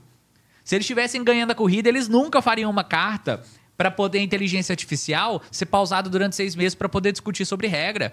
Regra Meu, e é louco como as coisas do nada, né? Eu tô lá em casa, daqui a pouco, ah, suja o chat DPT, né, mano? tipo, os caras são. Os caras são foda, né, mano? Exatamente. Do nada surgem as coisas assim. Ah, Bitcoin, Bitcoin surgiu aí, ó. Alguém na internet. Cara, tipo, agora vamos lá. O meu mérito, ele precisa ser salvo nesse momento. Quando eu comecei a Não, ver... do nada eu digo assim. Não, eu é sei. Aparece, não, né? Não, eu tô- não tô falando disso. Eu falo, um mérito meu. Quando começou com aquela conversaiada fiada, tô nem aí se você ganhou, se vocês, vocês ganharam dinheiro com isso, viu? Uhum. Mas quando começou aquela conversaiada fiada de NFT, eu falei, cara, Não, isso nem- aí, isso é, é uma pirâmide pior que o do Avestruz Master. Não sei se você lembra do Sabe? É uma coisa, tipo assim, que não se sustenta. Ainda. NFT. Baseado em quê? Ah, mas com qual valuation? Sabe? Mas por quê? Entendeu? Sabe? Não, NFT porque vai custar milhões. Eu falei, cara, isso aqui não, não se sustenta no mercado. Porque você não tem uma base econômica. que- Não, mas vai ser a nova obra de arte do mercado. Não vai. O mundo digital ele tem uma premissa diferente do mundo físico e principalmente do mundo histórico. Um quadro da Mona Lisa, ele pode pegar dentro de um, de um gráfico gigante, ele vai se valorizar aos poucos, é tipo ouro. Mas o NFT, ele vai, pá, bateu, nossa, 100 vezes o preço do quadro da Mona Lisa, mas vai e bate no teto, é, no chão do mesmo jeito. Porque um, um NFT, ele não se sustenta, porque ele é tão volátil, não Sim. só no sentido dele próprio, do conceito dele próprio, mas também da sua produção. Então o NFT amanhã ele pode desbancar o anterior, que o depois de amanhã pode desbancar o de hoje.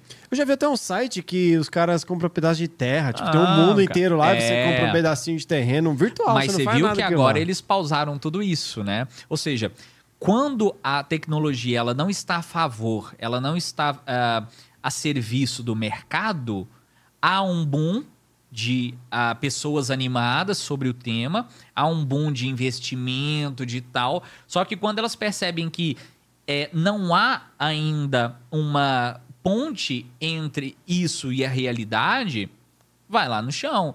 Metaverso, todo mundo colocou na geladeira agora os projetos de metaverso. É. Por quê? Porque não- eles não encontraram viabilidade de aplicação Não, no e mundo veio real. a inteligência artificial, que tá muito mais perto ali, que é mais. É, é, tá, né? A galera fica mais. Ah, agora é, já era, né, cara? Encantada, né? É. Mata todas as dúvidas, curiosidade. É, quantos negócios o NFT levantou? Mínimos. Quantos negócios o metaverso levantou? Mínimos. Quantos negócios o, o- o- a inteligência artificial, o chat GPT levantou? Centenas, Um milhares. Milhares. E, e, inclusive a Microsoft também tá, tá se mexendo e tá colocando inteligência artificial, no, por exemplo, no Office 365. Pensa. Ó, agora se liga. se liga só, só no que eu vou te falar. Sabe o Teams? Só fazer lá uma reunião. Vai fazer a reunião, tal, tal. Aí tem a parte chata. Tem que fazer ata, né? O que, que a inteligência artificial vai fazer? A ata. Mano, olha que louco, velho. Isso é uma curiosidade legal que eu fiquei sabendo, velho. Massa, hein? Mano, vai fazer a ata, aquele trabalho chato de, pô, tem que escrever a ata, enviar por e-mail. É, se, o fazer. fórum, se o fórum fosse um- um- uma empresa privada, o escrivão já estava demitido. Pode crer, escrivão, por exemplo. Não, mas Já não vai ser demitido. É empresa pública, cara. É, então. Entendeu? Mas pra transcrever algo é tão fácil, né? Não, mano? óbvio. Transcrever. Mas quantos, quantas, quantos cargos hoje no, no Nossa, setor público muitos, muitos. são hoje completamente desnecessários? Muitos. Infinidade. Então, e assim. até os que não são públicos, tipo cartório. Cartório nem precisava existir. Tá Ah, mas- existindo só pra falar Mas que... cartório, cara, pra não falar que é máfia, cartório eles têm um processo que assim, eles se garantem e eles se sustentam, entendeu? É, mas tem lugares, por exemplo, que não aceitam o digital. Você fala, mas por quê? É. Tipo, um monte de Mas porque eles contrato podem se dar o luxo de fazer isso, né? Então. Porque eles são poucos, né? É, né? Eu, se eu não quiser, se- amanhã vou abrir um cartório, tem como, eu tenho como fazer Não. isso? Por isso. Aí eles podem, se eles quiserem, não, a gente só recebe em peso venezuelano. Problema de quem quiser. Problema de quem quiser, entendeu? Caraca, velho. Não, e já já o casamento também, assim, se o negócio evoluir mesmo, o casamento nem vai. Vai ser tudo online lá. Capaz de nem ter mais Tudo ninguém online. lá, né? Vai ser difícil, eu acho, porque tem o negócio ali do evento. Cara, né? mas você sabe que nessa questão, ô Heitor, eu vejo diferente, porque assim, se a gente vê o Japão, porque o Japão ele sempre é um espelho, pro, um, reflexo, Sim, um, sim. um reflexo do futuro. Tem razão. O Japão, as, as profissões que estão surgindo agora no Japão, todas elas estão relacionadas ao bem-estar humano. Então, o que, que acontece? Nós vamos ter um- uma inteligência artificial que vai suprir cada vez mais ações operacionais do ser humano de construção, de criação, de execução, de organização. E ao mesmo tempo nós temos seres humanos ainda por vivendo, né, no mundo, né, no planeta Terra, necessitando de coisas. Só que essas necessidades deles vão ser outras e vão é, é, essas necessidades vão se direcionar para necessidades emotivas, para necessidades de atenção, para necessidade. E o Japão, cara, já, já tem isso. Se você vê lá, por exemplo, a... tem acompanhante, mas não é acompanhante igual você está pensando, não. Que você vai lá, www, não. É acompanhante que você é, manda uma mensagem, a pessoa ela vai te fazer companhia para você assistir televisão, para você poder chorar no colo da pessoa. E eu não tô zoando e nem Não, tô é- e não tem nada a ver com pornografia, nada disso. Para a pessoa poder conversar, para a pessoa ficar do lado apenas para a pessoa não se sentir sozinha. Ou seja, as profissões do futuro, é, elas vão ser direcionadas a isso. Por isso que eu falo, psicólogo é a profissão do futuro. Por quê? Porque cada vez mais psicólogos vão ser necessários para atender essa demanda humana do, do mundo. Porque o, o trabalho está se tornando muito mais puxado, querendo ou não, pelo menos em São Com Paulo. né? certeza. Eu sei, em Não, outros sim. lugares. Mas, cara, eu vou te falar que realmente cada vez mais está tudo muito rápido acontecendo. Então rápido. você vai ter que digerir isso de alguma maneira e Com para você ficar calmo, ficar tranquilo. Com certeza. a ansiedade. Ó, pensa. Ah, em São Paulo, rapaz. Reclama não, cara. Reclama não. Não, não, é bom São Paulo, mas, cara, você, É. você fica ansioso. Com Você certeza. fica ansioso em São Paulo. Não tem, assim, é muito difícil, cara. Com É, certeza. E eu vi aqui sobre a sua empresa, né? Colo Digital. Como Sim. foi o surgimento dela, né? E como que são os desafios de empreender no Brasil? Porque a gente sabe que é, é complicado um pouco, né? É bom, mas é complicado. Cara, cara, empreender no Brasil tem um grande problema e um, um grande benefício. O grande problema é o Estado, que te regula de todas as formas. E aí por isso que eu volto a falar dos conselhos regionais, que o conselho regional ele é regulamentar os profissionais que estão sob a tutela do conselho regional, ele é regulamentado duplamente. Ele é regulamentado pelo Estado com sua burocracia pesadíssima, ele é regulamentado pelos conselhos regionais com sua burocracia pesadíssima. Ou seja, é a mesma coisa de você colo- colocar uma pedra de 80 quilos em cima do cara e falar, agora levanta e anda. Então, Uhum. É, é, bom, primeiro de tudo, o maior obstáculo, o Estado. Agora, qual é a maior oportunidade dentro do Brasil? 90% para cima dos empreendedores que nós temos hoje no Brasil, dos empresários e empresários que nós temos no Brasil, não querem nada com a dureza.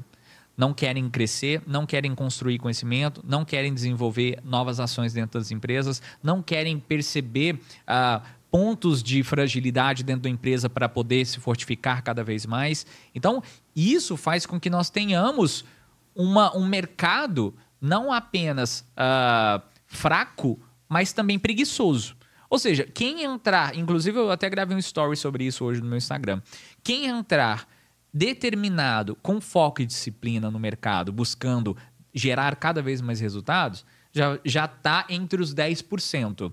Ou seja, diferentemente dos Estados Unidos, você entra lá, por exemplo, no mercado dos Estados Unidos, já tem uns 40, 60% da turma obstinada por resultados.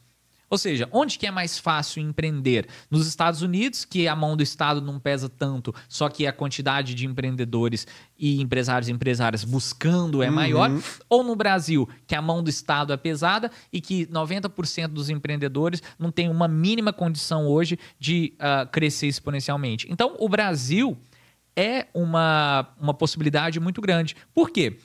Porque, vamos lá, o Estado pesa para todo mundo igual. No sentido, obviamente, teórico. Sim, é, sim, Ou sim. seja, o Estado existe para todos, infelizmente, mas ele existe para todos. Então, dado isso, eu vou agora fazer o que eu posso. Voltando-se para fazer o que você pode, você vai competir com 10% do mercado só. Então, Você tá entendendo? O restante é incompetente, o restante é preguiçoso, o restante é, é desinformado, é, é, não, não busca crescer. Então, no Brasil, crescer é muito fácil. Agora, o mais difícil é você ter esse mindset, ter esse conhecimento, ter essa estrutura para que você possa prosperar. Porque escola não te dá essa base. Porque a, a sua família ela não teve essa base para poder te passar.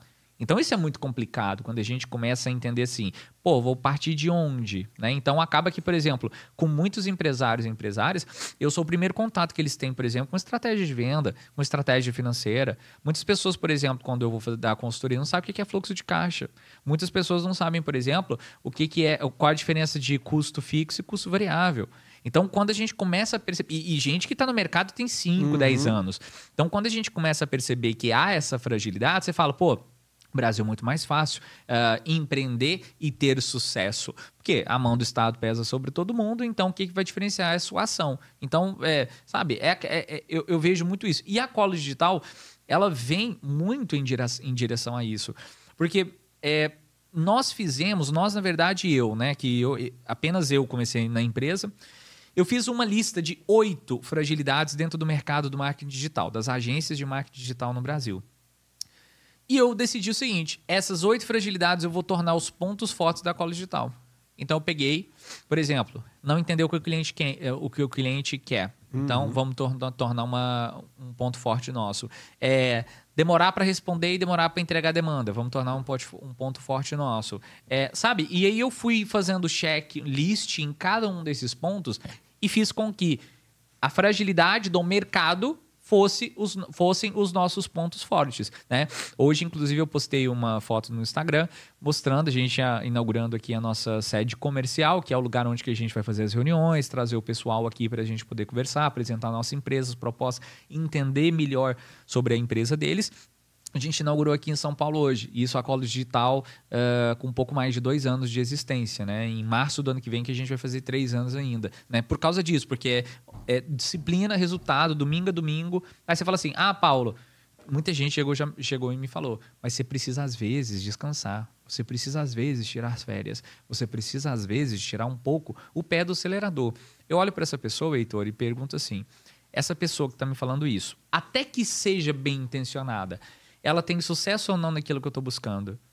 Se eu vejo que sim, eu levo em consideração e revejo as minhas ações. Se eu vejo que não, eu ignoro e toco em frente.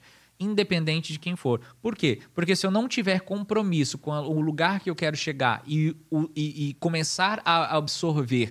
É, focos diferentes, por opiniões que, como te disse, podem até ser bem intencionadas, eu não vou chegar onde que eu preciso, e nem onde que eu quero, é onde que eu preciso dentro de um compromisso que eu fiz com essa, essa, esse projeto de vida meu, e não um sonho de vida, um projeto de vida.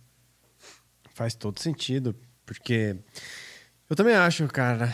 Eu também quero abrir alguma coisa minha aí. Assim, Legal. a gente já tem aqui, né, o Ferascast. Claro. Mas além do Ferascast, acho que, que é um é outro produto, né? Sim. Eu, aí tem o produto também ali de, de vender mesmo, o negócio mesmo, uhum. né? Aqui é um negócio, mas ainda assim acredito que não é algo de, de produto, sim de serviços, de né, patrocínio que uhum. vai vir tal, inclusive, né? Verdade. Colocar color. Que legal, hein? Nossa, você, viu? você viu, né? Aqui, hoje, hoje eu tô demais, hein? hoje, eu tô demais, hein? Ó, já vai alugar o estúdio. A gente já pode colocar, pensar uma estante, algum é... lugar pra colocar o emblema hoje da cola já vai alugar aqui, o estúdio, vai colocar, vai fechar já um patrocínio com a gente. Gostei. Falando em educação, que você ah. falou, é, que você falou, isso a gente não aprende nas escolas, tal, né?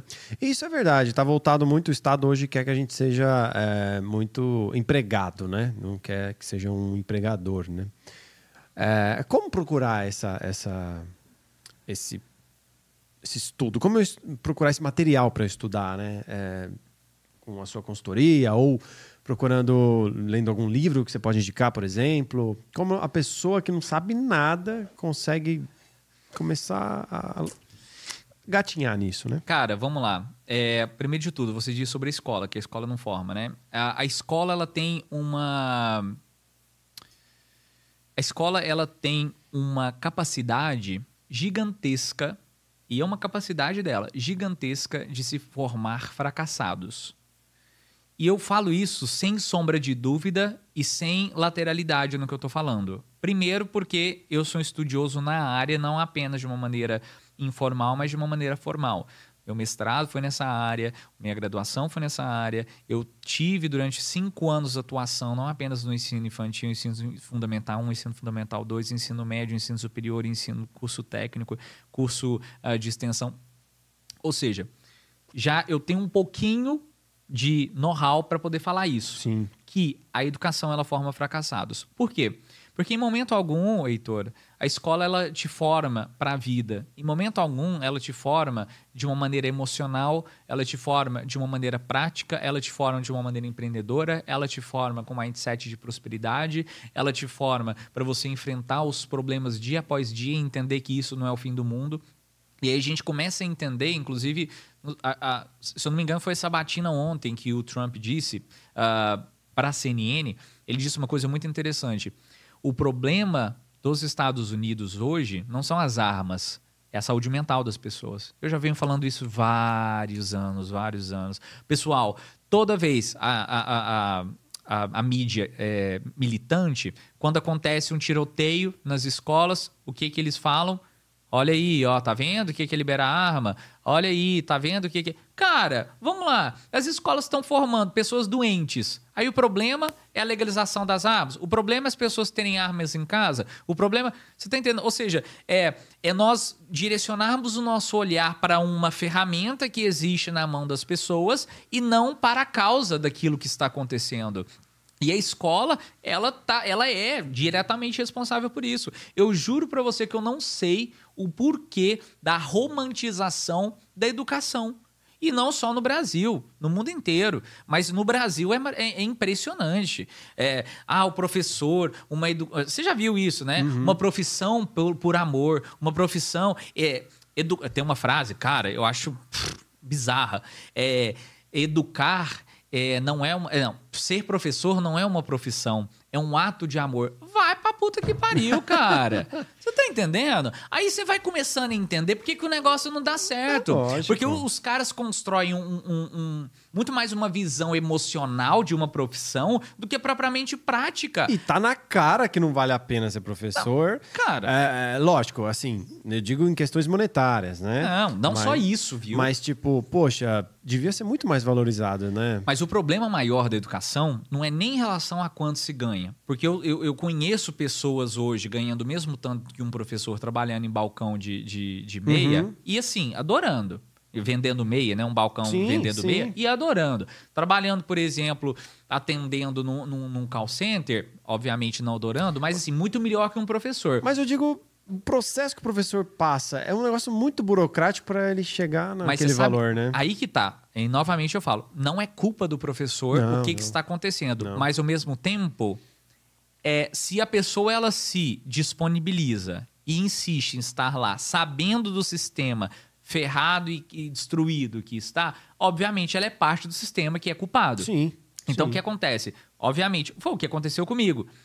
Muitas coisas, várias coisas. Eu olhava e falava assim, cara, temos que mudar. Cara, tem que fazer diferente. Cara, vamos fazer uma coisa legal. Cara, vamos dizer que lá. Aí sabe o que, que eu recebo em troca? Eu recebo em troca é boicote de, de colega de profissão. Eu recebo em troca é um, um, um, cara que era um professor na época, junto comigo, falando que enquanto eu tava com. Ó, você vê, em casa, eh, diagnosticado não, afastado por um laudo médico, por estar supostamente com uma síndrome de burnout, que é já hoje, que é muito discutida, mas na época não era nem tanto. Uhum.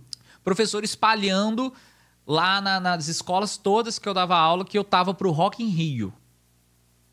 Aí você começa a entender que o problema da educação é um problema de mau caratismo, de gente mal, é, é, mal preparada e ao mesmo tempo um problema de. Aí você fala, ah, o, o problema é o salário do professor. Que nada! Você pode triplicar o salário dos professores, que daqui dois anos vai estar a mesma coisa. Porque o problema, é, é, como te disse, não é apenas o salário, mas é a proposta de educação.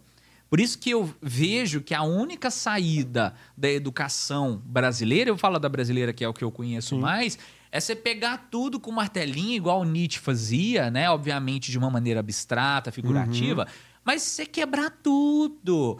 É não deixar nada. Porque enquanto a gente não fizer. Ah, reforma do ensino médio. Cara, eu olhei aquilo lá, é ridículo. Políticos que não faz ideia nem se o filho. Sabe? Nem se o filho cursou ensino médio ou não nem se como é que foi, qual nota que o filho teve, discutindo proposta do ensino médio. Aí você olha aquela proposta, é bizarro, é, é risível, sabe? De, de tão é, descolado, despregado da realidade. E quando eu falo realidade, não é realidade de sala de aula, não. É a realidade que a pessoa ela vai enfrentar depois que ela sair da sala de aula.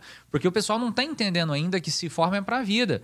Então, por mim, tirava esse negócio. Eu fico, obviamente, que eu, uhum. eu pego questões figurativas, mas por mim, tirava esse negócio de Bhaskara, tirava esse negócio de química orgânica, tirava esse negócio de literatura brasileira clássica. Tipo, aí você fala, ai, mas as pessoas não. Não, cara, a gente não tá falando para fazer um index igual na, na, na Idade Média de livros proibidos para se ler. Não, mas é que num grau de prioridades dentro da, do sistema educacional, e isso está em centésimo, octagésimo nono lugar. A pessoa ela, ela sai sem saber o que, que é um juro de cartão de crédito, um juro rotativo. Não sabe o que fazer com o dinheiro. Que... A pessoa ela não sai, ela, ela sai sem saber trocar uma lâmpada na casa dela. A pessoa ela, ela sai sem entender, por exemplo, que há um outro caminho para se seguir a não ser ser empregado para o resto da vida. Ou ser a. Ah, é, empregado, mas buscar construir uma carreira e depois, por exemplo, buscar uma sociedade. Coisas elementares que, por exemplo, na sociedade americana a gente tem. Sim. Aí você vai me falar Venda que... de garagem. Exatamente. Tudo isso aí, entendeu? querendo ou não, ajuda na. Com certeza. Aí você olha aqui, não. Aí o Estado não. Criança não pode trabalhar porque trabalhar é exploração infantil. Cara, então assim, se criança não pode trabalhar, no sentido, pelo menos, sabe, de entender a situação, porque qualquer um que fizer isso vai preso. Então a gente está formando para quê? Mesmo, né? Porque antigamente formava para as indústrias, né? Inclusive eu acho ridículo ainda as escolas em 2023 ter turmas divididas em séries, um, uma sirene tocando igual em fábrica tocava. Uhum. Uh! Dividindo 50 e 50 minutos. Escola parecendo uma prisão. Escola, parecendo não, idêntica. É. Inclusive, eu fiz uma sequência de stories mostrando isso, Sim. colocando uma foto de uma escola e uma foto da prisão. Os pátios de, de, de, entre aspas, intervalo de uma prisão de uma escola são idênticos. Geralmente os pátios são mesas de concreto, são pátios todos cimentados, são lugares em volta com. Sabe? É horripilante. Por isso que, infelizmente, eu te falo, a educação brasileira não tem conserto. A única solução da educação brasileira é construí-la do zero. Não vem com essa de reforma do ensino médio, reforma de não sei o quê, é, a valorização salarial de professores. Não vai adiantar nada. Você pode com, comprar data show para as escolas do Brasil inteiro. Você pode colocar internet dentro das salas de aula do Brasil inteiro. Se não mudar a estrutura, não vai mudar nada. Vai continuar do mesmo faz jeito. Sentido, faz sentido, pior. Faz sentido, muito sentido o que você falou, cara. Você, puta, matou a pau aí, porque. Esse é um BOzão. E aí a galera fala: ah, vai acabar o professor, não vai ter. Cara, ah, não cara. vai, porque hoje tá sendo tudo online, um monte de coisa online. Vai precisar de um professor para. Eu tô com medo, cara, eu tô com medo um se acabar o analista de tráfego, o gestor de tráfego. Eu tô com medo se acabar o, o entendeu? O vendedor foda, entendeu? Que, uhum. que chegar. Ah, cara, de verdade, pelo trabalho que os professores hoje estão fazendo, porque, vamos lá, tem uma frase que eu falo muito: esforço não é igual a sucesso. O que? É, vamos lá, uma pessoa, ah, mas eu esforço tanto. Sim. e daí? Sim, Entendeu? Sim. Ah, um quebrador de pedra que quebra pedra, pedra o dia todo, durante o mês inteiro, não, não, não tem sucesso por causa disso. Então aí que eu vejo os professores falando: ai, mas vocês não sabem o tanto que é difícil a profissão de professor. Cara, mas é porque vocês estão batendo a cabeça na parede. Sabe, o sistema não está direcionado para o lugar certo. Então é óbvio, o professor é. vai cansar, vai estafar, vai ficar é, sem a força, não tá nem motivação. falando do professor, falando do sistema, né? Exatamente. Né? Só para a galera que está assistindo entender claro. que é o sistema. Então, assim, professor... não adianta. Não adianta. Então, o que eu fiz? Sair. Agora, eu vou gastar minha vida inteira reclamando dentro do sistema que está fadado ao fracasso? É aquela coisa, se você não pode mudar a empresa, mude de empresa. Né? Exatamente. E é o que eu fiz. É isso aí. Muito. Ah, tá vendo? É, aqui é um. É empreendedorismo puro esse cara aqui, velho. Da hora. Não, inclusive eu tava até conversando, a gente tava conversando, né? Que eu vindo pra cá, eu tava dentro do Uber vindo para cá. Eu olhei o, o, o, trânsito, eu falei assim, cara, desse jeito que tá aqui, eu vou chegar lá 8h40, 8h50, 9 horas. No mínimo. Uhum. Aí eu falei, cara, pode cancelar a corrida, eu vou pegar metrô. Ah, mas não sei o que ela falou. Não, cara, não tem como, eu não vou chegar a tempo. Cheguei aqui, 7h58. Decisão. Isso a escola não ajuda. Você tomar, tomar a decisão na hora certa, no momento em que você vê que é o importante você tomar essa decisão. Né? Ah, se eu, ah mas Ai, será? Vou ter que ligar para ele que eu vou atrasar. Porra! Toma decisão, muda de rota, faz o negócio acontecer, resolve essa porra. Os caras agora estão tudo. Ah, lá, você vê menino do ensino médio saindo assim, sabe? Complicado. Você olha a cara dele assim, e aí, beleza? Vamos, vamos botar para quebrar? Ah, vamos. É. Cara, tô falando sério. Você tá entendendo? Aí fala assim: e aí, super animado pra essa semana? É, tô. É mais uma. Ah. Vou fazer mais uma. Aí depois, você tá entendendo? Aí a culpa, a culpa é do, do, da sociedade. Né? Não é da pessoa que não, não acorda. Mas infelizmente, se a gente tem quem, como formar essas pessoas, acontece isso, né? Ah, falamos bastante aqui, cara. Tô vendo o assunto aqui, acabou que a gente foi emendando, emendando, Verdade. sem nem ter visto aqui. é, ah, vou, vou ler, vou ler. Ó, aluno. Putz, sem querer, cara. Caímos em É várias verdade, coisas aqui. é verdade. Aí só tem um aqui que eu não Ah. sei se a gente já falou, que é Ah. o mito da Mega Sena e a síndrome do braço. Acho que é, Ah, que legal. acho que é mais esses dois que, Que le- faltou. Que legal. Olha, A gente já vai pros comentários, hein? É verdade. Ó, o que eu falo do mito da Mega Sena tem muito a ver com o que a gente estava conversando. Que é o seguinte: muitas pessoas. Lembra quando eu te falo do sonho e do, do, do plano, né? Então, uma coisa está interconectada com a outra. Você sonhar é você colocar não um objetivo na sua vida, mas você colocar um desejo na sua vida. Então, eu vejo muitas pessoas que passam a vida inteira e falam assim: nossa, olha, aí, você vê 10 milhões de reais na Mega Sena. Imagina se eu ganho esse dinheiro, vai lá e joga. Ah, Mega Sena da virada, cento e tantos milhões na Mega Sena. Nossa, hein? Pensa se erra a mão e joga. E vive aquela vida de ilusões como se alguma fórmula mágica fosse resolver a vida Como se delas. fosse plano A, né? Como se fosse um plano A. Né? Exato. E aí o que acontece? Essas pessoas, eu, para essas pessoas eu falo o seguinte: não joguem mais na Mega Sena. Assumam o BO das suas vidas. E eu falo pior: assumam o BO das suas vidas fracassadas. Porque assim, quando a gente está falando sobre Mega Sena, não sei quantos milhões, você está criando uma capa de imaginação na sua vida para tentar fazer com que essas pessoas Uma rota de fuga, né? é uma rota de fuga e a pessoa ela fica, ah, pensa, nossa, imagina. Aí uma vira para outra e fala, o que, que você faria com 10 milhões? Nossa, eu não sei. o quê." Não, o mais engraçado. Eu é- daria tanto minha mãe, tanto meu pai, tanto, né? Tem um monte Não, disso, né? inclusive, foi um dia que eu falei assim: tá, beleza, você quer conversar sobre Mega Sena? Então vamos conversar. Ai, que saco, mas vamos lá. Sim. Então, eu falei pra pessoa: o que, que você faria se você ganhasse na Mega Sena da virada? Que é, sei lá, vamos colocar 100 milhões de reais. A Cara, pe- a Ah, tá. Putz, eu achei que você tava Não, perguntando pra mim, bicho. Eu Já perguntei ia- pra tava pessoa que eu tava conversando. já aqui, porque a velho. pessoa ela não parava de Sim, falar sim, disso. Entendi, entendi. Foi mal. E aí a pessoa ela, fala, ela, ela falou assim: Ah, eu daria não sei quantos pra minha mãe, não sei quantos pro meu pai, não sei quantos não sei o quê, não sei o que, quanto não sei o quê, eu não sei quanto, isso aqui eu doaria, isso aqui eu sei lá. Eu falei assim: peraí, beleza. Olha pra você ver quando eu te falo que a falta da educação financeira não proporcionada pelas escolas faz um desastre desse. A pessoa ela pega um patrimônio, porque se você ganha 100, mil, 100 milhões de reais é um patrimônio, ela pega um patrimônio e dissolve ele. Ao invés de você quer ajudar pessoas, então invista esse dinheiro todo e com os dividendos gere mensais para essas pessoas que você gosta tanto.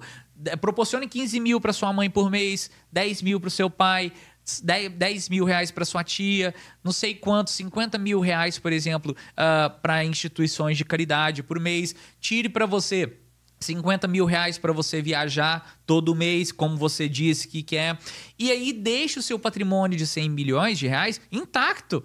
Mas você tá entendendo? Então a mentalidade dessas pessoas é de pegar algo e usar, pegar algo e gastar, pegar algo e dissolver, e não pegar algo e multiplicar. E aí, novamente, voltando àquilo que a gente falou, ser empreendedor no Brasil é fácil principalmente por isso. Porque as pessoas não tendo uma, uma, uma compreensão financeira, as empresas que são potenciais, mas não tem uma administração financeira legal, elas são compradas por aqueles que fazem o dever de casa no, na questão financeira. Vê como empresa potencial, compra preço de banana. A pessoa não sabe fazer nem valuation da empresa. E aí é onde que a gente vê os grandes se tornando cada vez maiores. E aí o pessoal ainda acha que o problema do capitalismo é o capitalismo. Não, meus amigos. É. O problema do capitalismo é, é, é, é essa, é, essa fila gigantesca de gente que não para um minuto para pensar como fazer dinheiro, make money. Não, gastar. Gastar e gastar e gastar. É onde que a gente chega nesse ponto, né? É, deixa eu dar uma dica pra ganhar 100 milhões de reais, cara. Investe essa bodega, velho. Não, mas você não ia falar isso, ia? Ia, ia mesmo? Ia falar. Ah, então investe, parabéns. Parabéns. Investe porque, ó, se você investir muito mal, mas muito não. mal, quer o quê? Deixar na poupança, velho. Quer ser é... o pior. Não. Você ia ganhar 500 mil por mês, assim. E 500 mil, você já fez a conta? Zero, zero, tô colocando 0,5 aqui. Aham. Uhum colocando isso, né? Que daria o quê? 100 milhões, 1%, 1 milhão, é. daria 500 mil. Assim, bem ruim, investimento bosta, porque 100 milhões você consegue aí de Não, 2%. Porque... Acho é. que você consegue é. de boa, assim, com numa carteira aí. É porque, assim, alguma... assim, você investir na poupança hoje, eu vou te falar. É, é complicado, né? Mas eu digo assim, bem ruim. É. Você vai ter 500 pau, velho. 500 pau. Você pode sustentar sua família toda, mas não, não. vai mexer no seu dinheiro. Tá Vamos ligado? falar um investimento um pouquinho pior que ainda se torna bom. Apartamento na César. Pode continuar. Não, apartamento na Sé. Não, não falei nada, cara. Isso aí, você tá entendendo? Mas, mano, tá entendeu? Então, tipo, se você investir melhorzinho, um pouquinho ó, melhorzinho, de 1%, é um milhão por Inclusive, por eu quero já, fazer véio. um lobby. Fazer um lobby aqui, ó. Vamos planejar aqui, já que ninguém tá ouvindo a gente agora, vamos planejar o seguinte. Vamos, vamos. A gente utiliza o Tarcísio agora e o Ricardo Salles, que vai ganhar para pre, pre, pre, prefeito de, de São Paulo. Você acha que vai ganhar? Prefeito de São Paulo? Ah, não sei. Ou é o Boulos? Quem que você quer? Ah, é. Eu não, que, eu não gostaria do Boulos. Não, não gostaria nenhum dos, dos dois, mas é entre verdade. os dois, o, é, é verdade. Boulos não. É. Então vamos conversar só com o Tarcísio. Vamos conversar com o Tarcísio o seguinte: a gente compra 20 apartamentos na Sé. Você viu, o investimento vai se tornar bom, se tornar produtivo. Uhum. E aí a gente fa ele faz um, uma reconstrução do bairro da Sé. Os apartamentos, o preço vão lá em cima, a gente revende aí. O que vocês gostaram? Ou... É, primeiro tem que tirar, né? Fazer toda uma. a reconstrução não vai dar certo, não. Mas se você tirar a galerinha dali, aí vai. Eu queria vocês dentro do esquema, mas eu acho que não vou ter.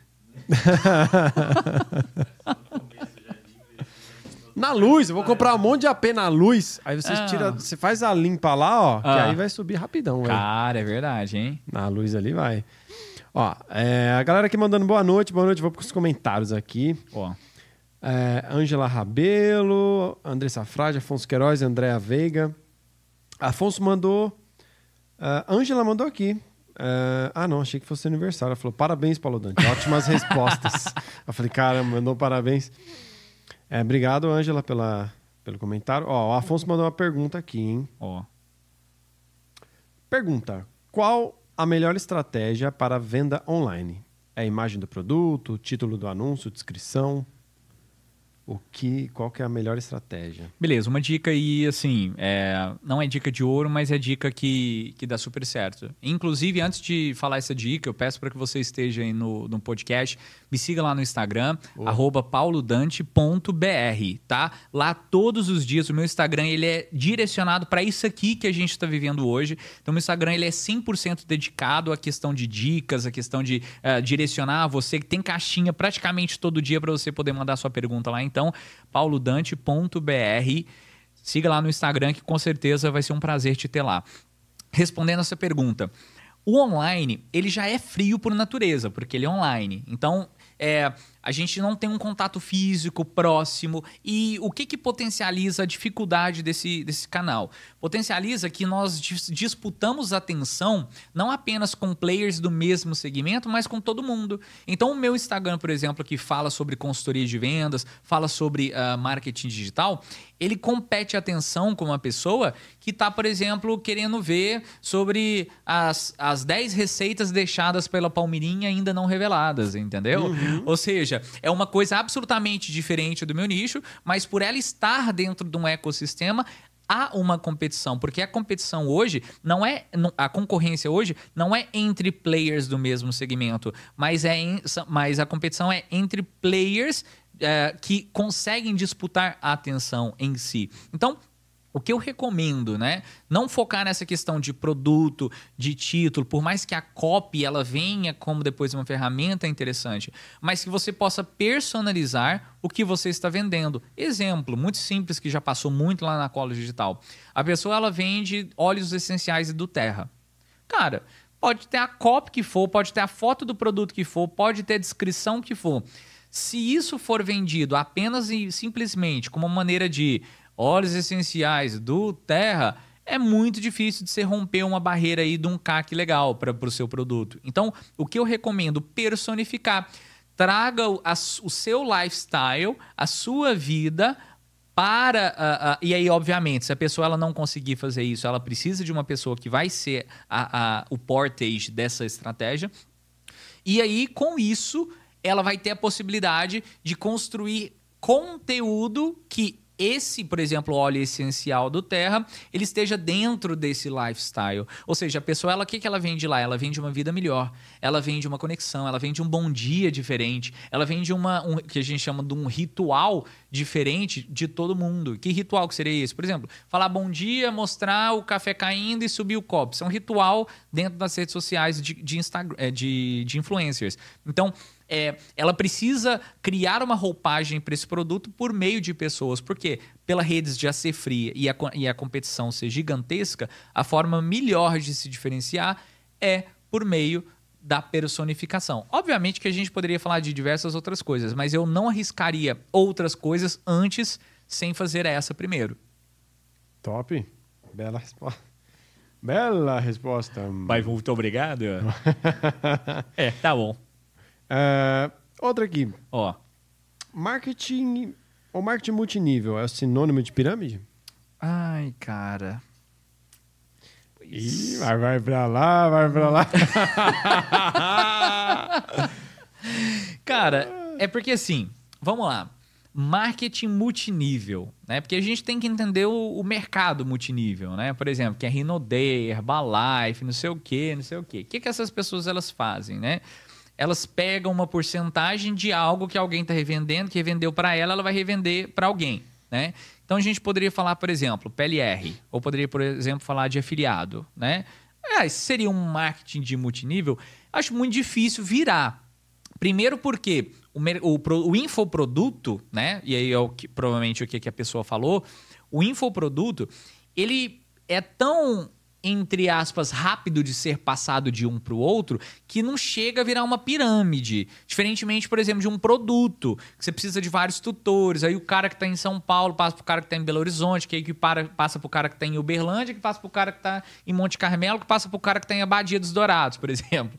Você faz um um funil, entendeu? Já o infoproduto você não tem essa necessidade muito grande dessa, dessa cadeia é, estendida, né? Então, nesse sentido, eu, não vejo que prospera muito a, a, a pirâmide, né?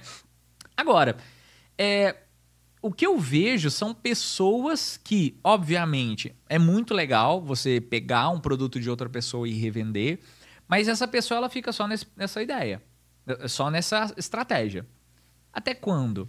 Porque você depender dos seu, os, os seus lucros dependerem de uma pessoa que você está revendendo curso, curso, até quando isso vai dar certo? Até quando as pessoas vão gostar? Ou seja, você está é, utilizando suas vendas com a estratégia de outra pessoa. É a mesma coisa de andar na rua com os olhos vendados com uma pessoa te segurando no braço. Até quando você vai ter uh, confiança nela? Então, isso eu vejo como muito arriscado. Obviamente, é uma forma de faturar? É. Uma forma de lucrar? É. É uma forma de, de podemos dizer, ah, de negócio? É. Mas uma forma de negócio que as pessoas elas precisam entender que ele precisa ser passageiro. Porque se você não construir uma ponte do o que, que vem depois, meu, próprio, de alguma forma, é muito complicado, é muito arriscado. E principalmente porque as regras no digital mudam muito. Então, é, hoje é de um jeito, amanhã é de outro. E se amanhã for de outro e você não estiver dentro, e aí? Então, total, total é arriscado. Eu vejo como arriscado para quem está dentro. Total sentido. Angela Rabelo mandou aqui. Paulo, você é contra constelação familiar? Acho que num, num, numa hora ali você falou, acabou. Não, eu não sou contra nem a favor, eu sou neutro, né? A questão que eu falei do, do da constelação familiar é que as pessoas, como por exemplo na PLR, como por exemplo os coaches, é que eles interpretam a realidade de uma forma, porém interpretam a realidade apenas daquela forma e fazem com que as outras pessoas queiram também.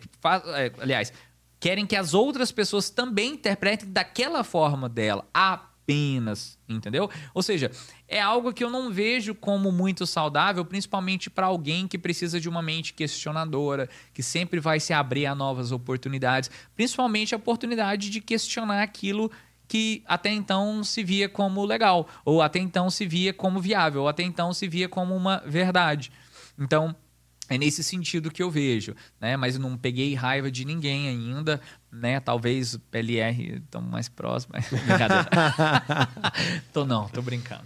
É, Luministar mandou aqui. Qual ah. é a sua visão de marketing em relação ao metaverso, VR ou tecnologia? Qual a sua visão para o futuro em relação a isso? Cara, o VR super viável. Quase uhum. rimou, né? Por quê? O VR, para quem não entende, é você ampliar, ampliar não, substituir a sua visão por uma outra coisa. Então, por exemplo, você está dentro dessa sala. Você coloca o óculos VR e começa a ver outra coisa. Como se, vamos supor, você estivesse sentado nessa cadeira num, no mirante em Nova York, vendo a cidade toda de cima. Isso é muito interessante, principalmente para negócios que precisam de uma de uma visualização sem necessidade de locomoção. Um imóvel, um né? imóvel. Ver se o Airbnb lá não é zoado. Exatamente. Ou seja, você tem a possibilidade de economizar dinheiro com isso. Aí, olha você o tanto que a mente das pessoas é, voltando assim, só fazendo uma, uma ligação, né? prostituição. né? Não, brincadeira. VR. Ah, prostituição você joga GTA, né? Pô, VR. Ai, não, brincadeira. Mas assim, é mas olha para você ver. Quando a gente está falando do VR, é. É, o que, que eu ia falar outra coisa? O VR, quando você fala assim, o que, que ele proporciona? Proporciona redução de custos, porque você não precisa mais marcar com um consultor para o consultor ir lá, por exemplo, quinto andar, ir lá te mostrar o apartamento e aí você precisa gastar gasolina, o consultor precisa gastar gasolina e se torna um processo caro. Aí o que, que você encurta? O processo. Então você, sei lá, pega dos próprios celulares, igual tem vários vídeos no YouTube, e começa a ver ele mexendo assim. Isso é um tipo de VR meio improvisado, mas é.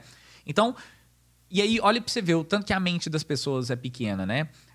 O dono de posto de gasolina, as petroleiras, elas poderiam começar a se revoltar com o VR. Falar, desse jeito você vai quebrar o setor. Porque se você não faz com que as pessoas elas possam ir mais a residência vê, elas não estão gastando mais gasolina. E gastando gasolina prejudica o setor. Mas você vê que coisa, assim, se acaso acontecesse isso, que coisa mais mesquinha que passaria pela ah, nossa cabeça. Meio ambiente, foda-se, né? Não, é o que está acontecendo agora com a inteligência artificial. É umas turminha brigando porque vai afetar o setor dela. É óbvio que vai afetar e vai continuar afetando. Agora, você, você vai reclamar ou você vai. Então, o VR é bem legal. Agora, o é metaverso que ele falou aí ou multiverso? Metaverso. Metaverso. O metaverso vai ser uma ideia ainda mais para frente. Né? Eu não vejo o metaverso aí como algo prático, como algo viável para agora, é, né? Porque é algo que envolve muito mais tecnologia e envolve, aí que é o mais importante, um comportamento de utilização tecnológica diferente da de hoje. Então nós estamos falando de uma questão cultural, principalmente. Ou seja, nós não estamos falando apenas de uma questão. Por quê? Porque hoje a questão cultural é eu dividir a atenção entre te olhar, conversar com você e ver mensagem no celular. O metaverso, ele presume em eu anular essas duas partes e entrar aqui dentro. E nós hoje ainda estamos na cultura do multi. Né? O multiverso, entre aspas, a gente poderia falar, né? Que é mensagens aqui conversando com você e te olhando. Então, é, isso para isso mudar ainda precisa-se de uma mudança é, comportamental, cultural, que ainda não, não tá para acontecer. Né? Então, VR super legal, mas o metaverso acho que tá longe ainda. É, de- tá longe. Eu também acho acontecer. que tá um pouco mais longe. Talvez um pouco mais próximo pra medicina, assim, mas acho que pra população em geral, acho que tá bem sim, longe também. Sim. É. É, muito caro.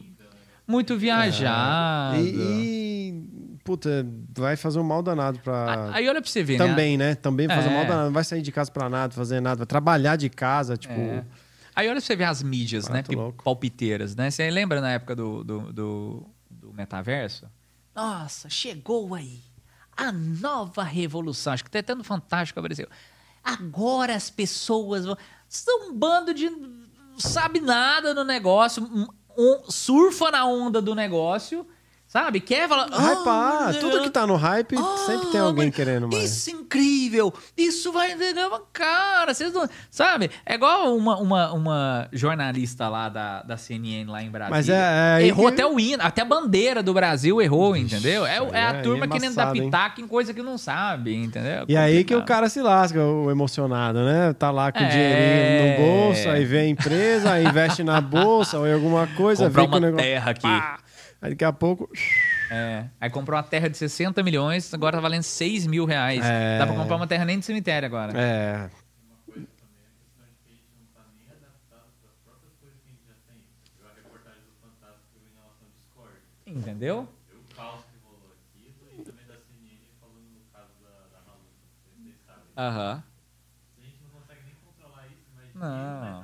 pensa. É, Nossa. da Viseira tá falando que a gente não consegue controlar é, outros assuntos que estão rolando por aí. Imagine o metaverso.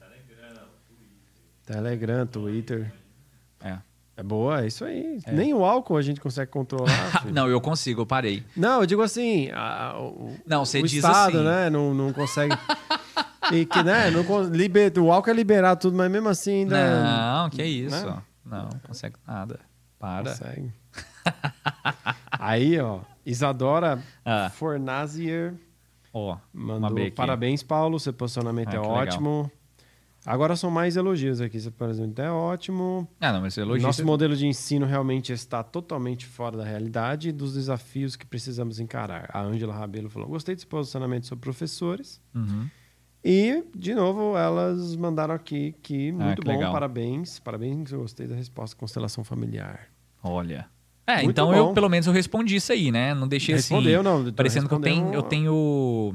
Como é que chama? Eu tenho birra, né? Não tenho birra de- Não. de- de Muito bom, foi muito esclarecedor aqui hoje. Eu, felizmente, ficaremos por aqui, né? E queria agradecer você, a todos vocês também que assistiram aí, comentaram. E a você por ter vindo aqui, de verdade. Que que isso, muito obrigado agradeço, pelos cara. ensinamentos. Não, o que, que é isso? Espero que tenha tudo. realmente aí contribuído para você, para o pessoal da audiência aí com alguma coisa. Com certeza. E fala pra galera onde que te encontra, a sua empresa. Basicamente nas redes sociais, né? Então eu direciono apenas para o meu Instagram e de lá a gente vai construindo outros relacionamentos, né? Que é paulodante.br no Instagram. Então tudo que a gente está conversando aqui, mais um pouco, né? A gente vai conversar lá também. Então, paulodante.br ah, no Instagram para a gente poder continuar conversando e trocando ideias. Pô, e obrigado, obrigado vocês que assistiram. Obrigado por comentar. E se inscreve no canal de novo, caso você ainda não é inscrito, né? Você tá assistindo a gente aqui, mas vou deixar sempre esse recado, né? Nunca é demais. Então, se inscreve aqui no canal. A gente também tá no Deezer, Spotify. Lá tá um pouquinho mais atrasado, eu preciso dar uma atualizada lá. Mas segue a gente lá que eu vou lançar novos episódios lá. Sexta-feira, amanhã, ó, ó, que é inédito esse aqui, hein? Ó. Ninguém tava sabendo aí. Vou, Ué, colo- vou isso? colocar.